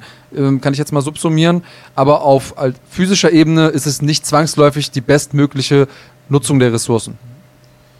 Letzte ja. Frage zum Thema Training, dann kommen wir nochmal zur Ernährung kranker Bengel. Nee, Quatsch. Äh, Silvia Weimann fragt, äh, was ist mit der Oldschool-Liegestütze? Du bist ein großer Fan von Klimmzügen, hast du gesagt. Dips, glaube ich, hast du gesagt, sind auch gut. Liegestütze? An dem, an dem Punkt, an dem du mehr als 12 bis 15 Liegestütze machen kannst, sind Liegestütze nicht mehr wirklich fordernd. Das heißt, Liegestütze sind gut, ne, wenn du keine kannst. Aber sobald du 12, 15 schaffst, ist es so weit weg. Und, und vor allem für, für Kampfsport, eine Liegestütze und ein Schlag sind ganz, ganz weit auseinander. Auch wenn sie gleich ähnlich miteinander aussehen. Eine Liegestütze ist ein Wegdrücken, während ein Schlag ein nach hinten ziehen ist. Das heißt, der Schlag ist genau genommen kein Strecken, sondern es ist eine Frage von nach hinten ziehen. Es ist wie wenn du einen Bogen spannst? Der Schlag hängt davon ab, wie schnell und explosiv kann ich nach hinten ziehen, nicht wie schnell kann ich strecken. Das heißt, der, der Liegestütz allein mechanisch. Weil du ja niemanden wegschiebst, sondern ja, genau. diesen machst. Es ist, es ist nach hinten. Auch ja. das kann man ganz einfach ausprobieren. Stell dich vor einen Sandsack, du ziehst nach hinten und dann machst du drei Sekunden Pause hinten und dann schlägst du. Und der zweite Schlag ist, du ziehst nach hinten und schlägst ganz normal mit direkt, quasi du nutzt, du nutzt diese Ballistik, den sogenannten Stretch-Reflex und schlägst dann auf den Sandsack der Unterschied in Kraft ist, oder der Unterschied in, in Schlagkraft ist, ist, riesig. Und wir hatten das vorhin ganz kurz mal angeschnitten, aber äh, das ist dann, wir sind dann vom Thema wieder ein bisschen abgekommen oder auf ein anderes Thema gekommen. Was ist mit diesem klassischen Kraftausdauertraining, was, was früher im Kickboxen zum Beispiel sehr, sehr oft gemacht wurde? Ich kenne Leute, die aus dem Karate kamen, dann Kickboxen gemacht haben, Kickboxen mit Low Kicks, mit diesen langen Hosen damals. Die haben teilweise auch mit, mit, mit Gewichten trainiert, eine Minute lange Sätze und so, solche Geschichten. Die sahen natürlich super definiert aus und drahtig und die Adern haben überall rausgeguckt, aber ist das sinnvoll? Kraftausdauertraining, um Körperfett zu verlieren, ist grundsätzlich eine gute Sache, wenn du imstande bist, im Kraftausbereich eine entsprechende Leistung zu bringen. Kraftausdauer für Sport ist sehr, sehr wichtig, wenn du im Sport Kraftausdauer brauchst. Beispiel Rudern. So ein klassischer Sport, wo viel Kraftausdauer notwendig ist. Wenn du im Ausdauerbereich über zwei Minuten arbeitest, ist Kraftausdauertraining kontraproduktiv, denn es es reduziert deine Grundlagenausdauer. Dazu gibt es auch einige wissenschaftliche Arbeiten mittlerweile, die ganz klar gezeigt haben, dass wenn du zu viel im Kraftausdauerbereich trainierst, die Fähigkeit der Mitochondrien, das ist der kleine Teil der Zelle, der Energieproduktion. Kraftwerke der Zelle sozusagen. Die Kraftwerke der ja. Zelle, die Fähigkeit, Energie zu produzieren, zurückgeht. Mhm. Und der dritte Punkt ist, wenn du es nicht brauchst und es trainiert, ist es auch wieder Investment in etwas, das zu wenig Rendite bringt. Und gerade brauchst du Kraftausdauer im Kampfsport.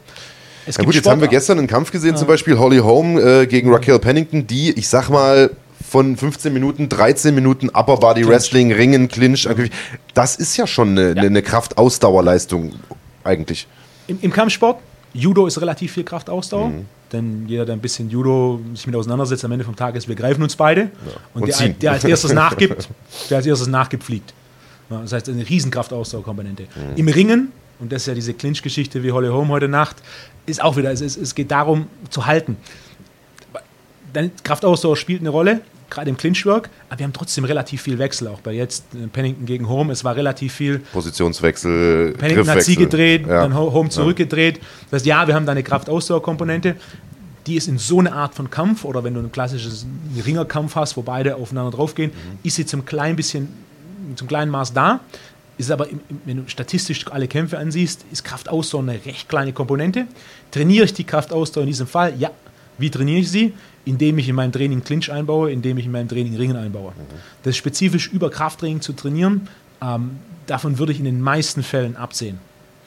Ähm, vielleicht ein kleiner Abschluss noch zum, zum physischen Teil, bevor wir zur Ernährung gehen. Bringen denn diese Trainingsmasken etwas? Also das war so, Anfang der 2000er Jahre kam so diese Elevation Mask auf. Da gab es ja sozusagen die Idee dahinter, dass man wie unter Höhenverhältnissen trainiert, also mit weniger Sauerstoff Zufuhr.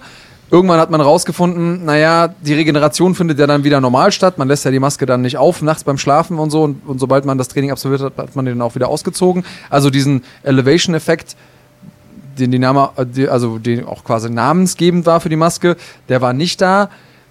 Also hat man vielleicht noch so einen psychologischen Effekt. Über den psychologischen Effekt hinaus, würdest du sagen, bringen die Masken was? Wenn wir uns die Wissenschaft anschauen, ist sie einig, die Masken bringen nichts.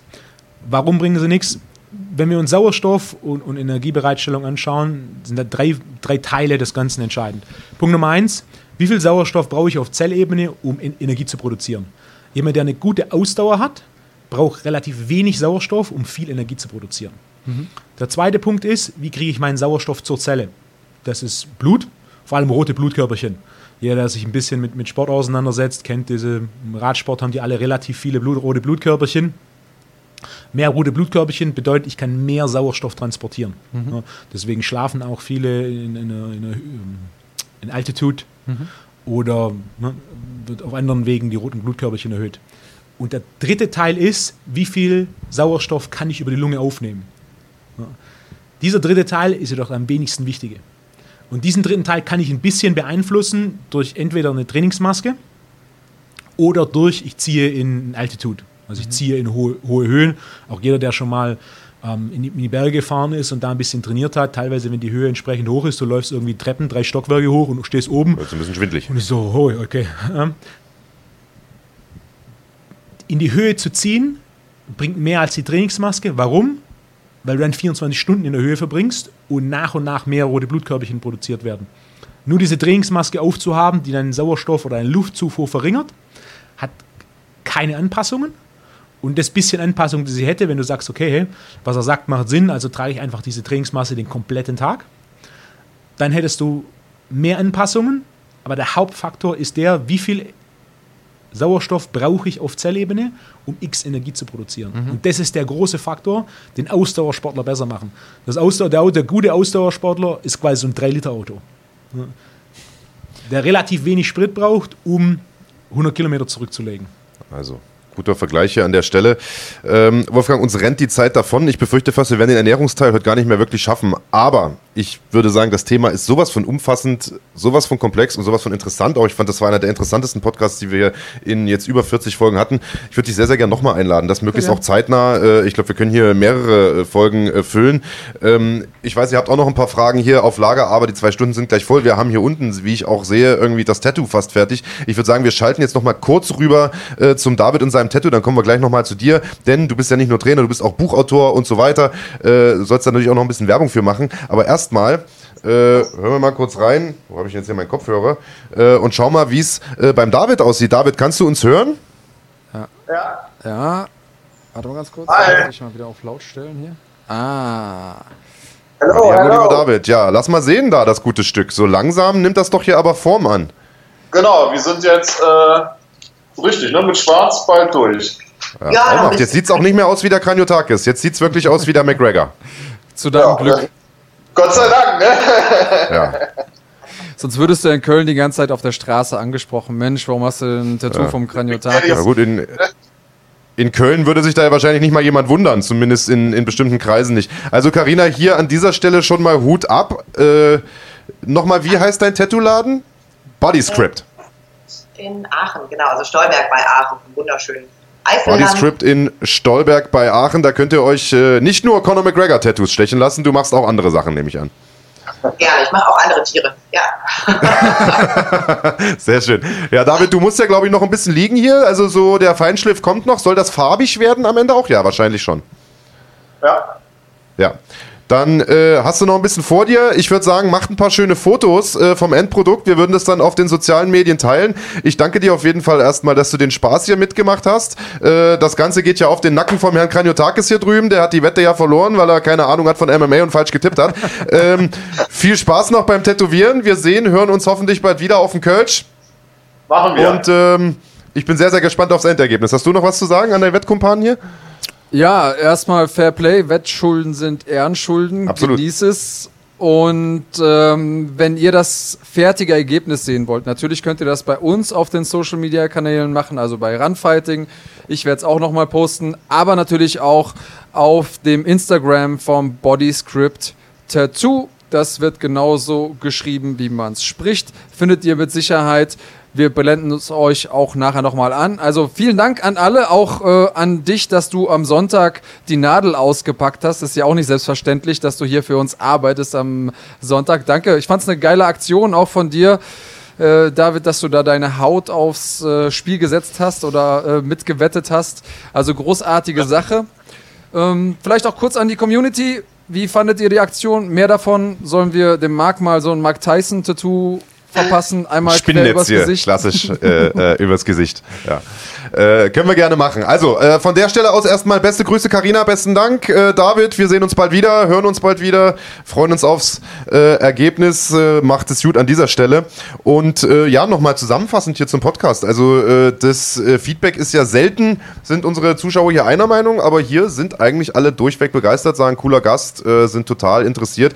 Ähm, der Marcel Leimann hat, glaube ich, ein bisschen zu spät eingeschaltet. Der sagt, also soll man jetzt keine Kraftausdauer machen? In Kurzform, wie muss man trainieren? Was braucht der Kämpfer? Kleiner Tipp, einfach nochmal zurückspulen. Äh, wir sind da detailliert eigentlich drauf eingegangen, haben die Frage eigentlich umfassend geklärt, würde ich sagen. Kannst du dir gerne anschauen in diesem Podcast. Ich würde sagen, auf die ernährungsseitige äh, Geschichte gehen wir einfach beim nächsten Mal ein. Das ist ja nochmal ein Thema für sich. Wer mehr zu diesem Thema in Person wissen will, wem der Podcast also nicht reicht, der kann sich informieren. Und zwar wo? ypsi.de ist meine Website. Ich habe auch einen Podcast, Wolfgang Unzöld Podcast. Finden wir relativ einfach. Ja. Ah, Da geht's querbeet. Andreas war schon Gast, Peter Sobotta war schon Gast. Wir hatten einen, einen Baubiologe hatte ich zu Gast. Wir hatten einen, aus Automobilindustrie zum Thema E-Mobility zu Gast. Also wir haben Ernährung und Training in einem sehr, sehr breiten Spektrum. Sehr schön. Und äh, YPSI sagst du, das bedeutet Your Personal Strength Institute. Das ist sozusagen dein Laden. Exakt. Wo sitzt du? In Stuttgart. In Stuttgart. Und kann man da auch als Otto Normal äh, Dulli hin? Also wenn ich jetzt mal sage, der, äh, der Tobi, der hinter der Kamera sitzt, der hat es definitiv nötig, so wie er aussieht, könnte der auch zu dir gehen oder arbeitest du ausschließlich mit Leistungssportlern? 90 Prozent meiner Kunden sind reguläre Kunden von bis. Der jüngste ist 10, der älteste ist 75. 10 Prozent meiner Kunden ist Leistungssport. Okay, und jetzt Also haben wir gehört, bei, Großteil- bei Henzo Gracie reichen vier Monate, um Black Belt-Niveau zu erreichen und die ADCC Finals zu gewinnen. Wie lange braucht man bei dir, um einen Körper zu kriegen wie Peter Sobotta, den wir vorhin eingeblendet haben? Bei, bei Henzo Gracie trainiert man sieben Tage die Woche, dreimal am Tag. Ja. Wenn du bei mir auch so viel trainierst, dann geht das auch relativ schnell. Sehr gut. Und äh, ein Buch hast du auch noch geschrieben, nein, zwei, glaube ich sogar. Fünf Fünf! auf Print. Meine ja. Fresse, da Einmal- müssen wir aber uns ranhalten jetzt, Andreas. Zählen hat das nicht so, der Herr Bergmann. Äh, Ein, einfach auf Amazon Wolfgang Unzold eingeben. Jemand, der noch nichts von mir gelesen hat, würde ich das Weiße mit der schwarzen Pyramide drauf empfehlen. Das war mein allererstes und das ist so ein breiter Überblick über Training, Ernährung und Schlaf. Ja, sehr, sehr gutes Buch. Ich habe es zu Hause tatsächlich. Das ist eins der Bücher, ich weiß, ich habe es nicht gelesen, ich Marc. würde sagen, obwohl du nicht lesen kannst. Das ist doch mit den vielen Aber Bildern man, wahrscheinlich man gewesen. muss ja irgendwie die Leute beeindrucken, zu Besuch kommen. Ja. Ähm, macht total Sinn. Holt euch das Ding und auch insgesamt, ich empfehle deinen Podcast jedem weiter. Ich äh, freue mich super, dass du hier warst. Du bist ein super kompetenter Gesprächspartner, nicht nur für Ernährung und Training, sondern eben auch für MMA, was wir gemerkt haben. Und ich finde, das schreit hier auf jeden Fall nach einer Wiederholung. Ähm, Absolut. Sehr gerne. ja, hast du noch irgendwas, was du loswerden willst? Ach so, weil die Leute das eben auch im Chat gefragt haben. Ja, du arbeitest auch mit Supplementen. Du hast auch deine eigene Supplementenlinie. Wenn ihr Interesse habt, geht also auf die Seite vom Wolfgang irgendwas, was du noch loswerden willst an die MMA-Community, an uns, an deine Mama? Alle schauen zu. Vielen Dank für die Einladung und äh, bis zum nächsten Mal. Ja, hoffentlich auf bald. Danke, dass du hier warst. Naja, schön, dass du auch da warst. und schön, dass ihr zugeschaut habt. Wir sind nächste Woche natürlich auch wieder da. 11 Uhr, selbe Zeit, selber Ort. Bis dahin, bleibt gesund. Bleibt cremig.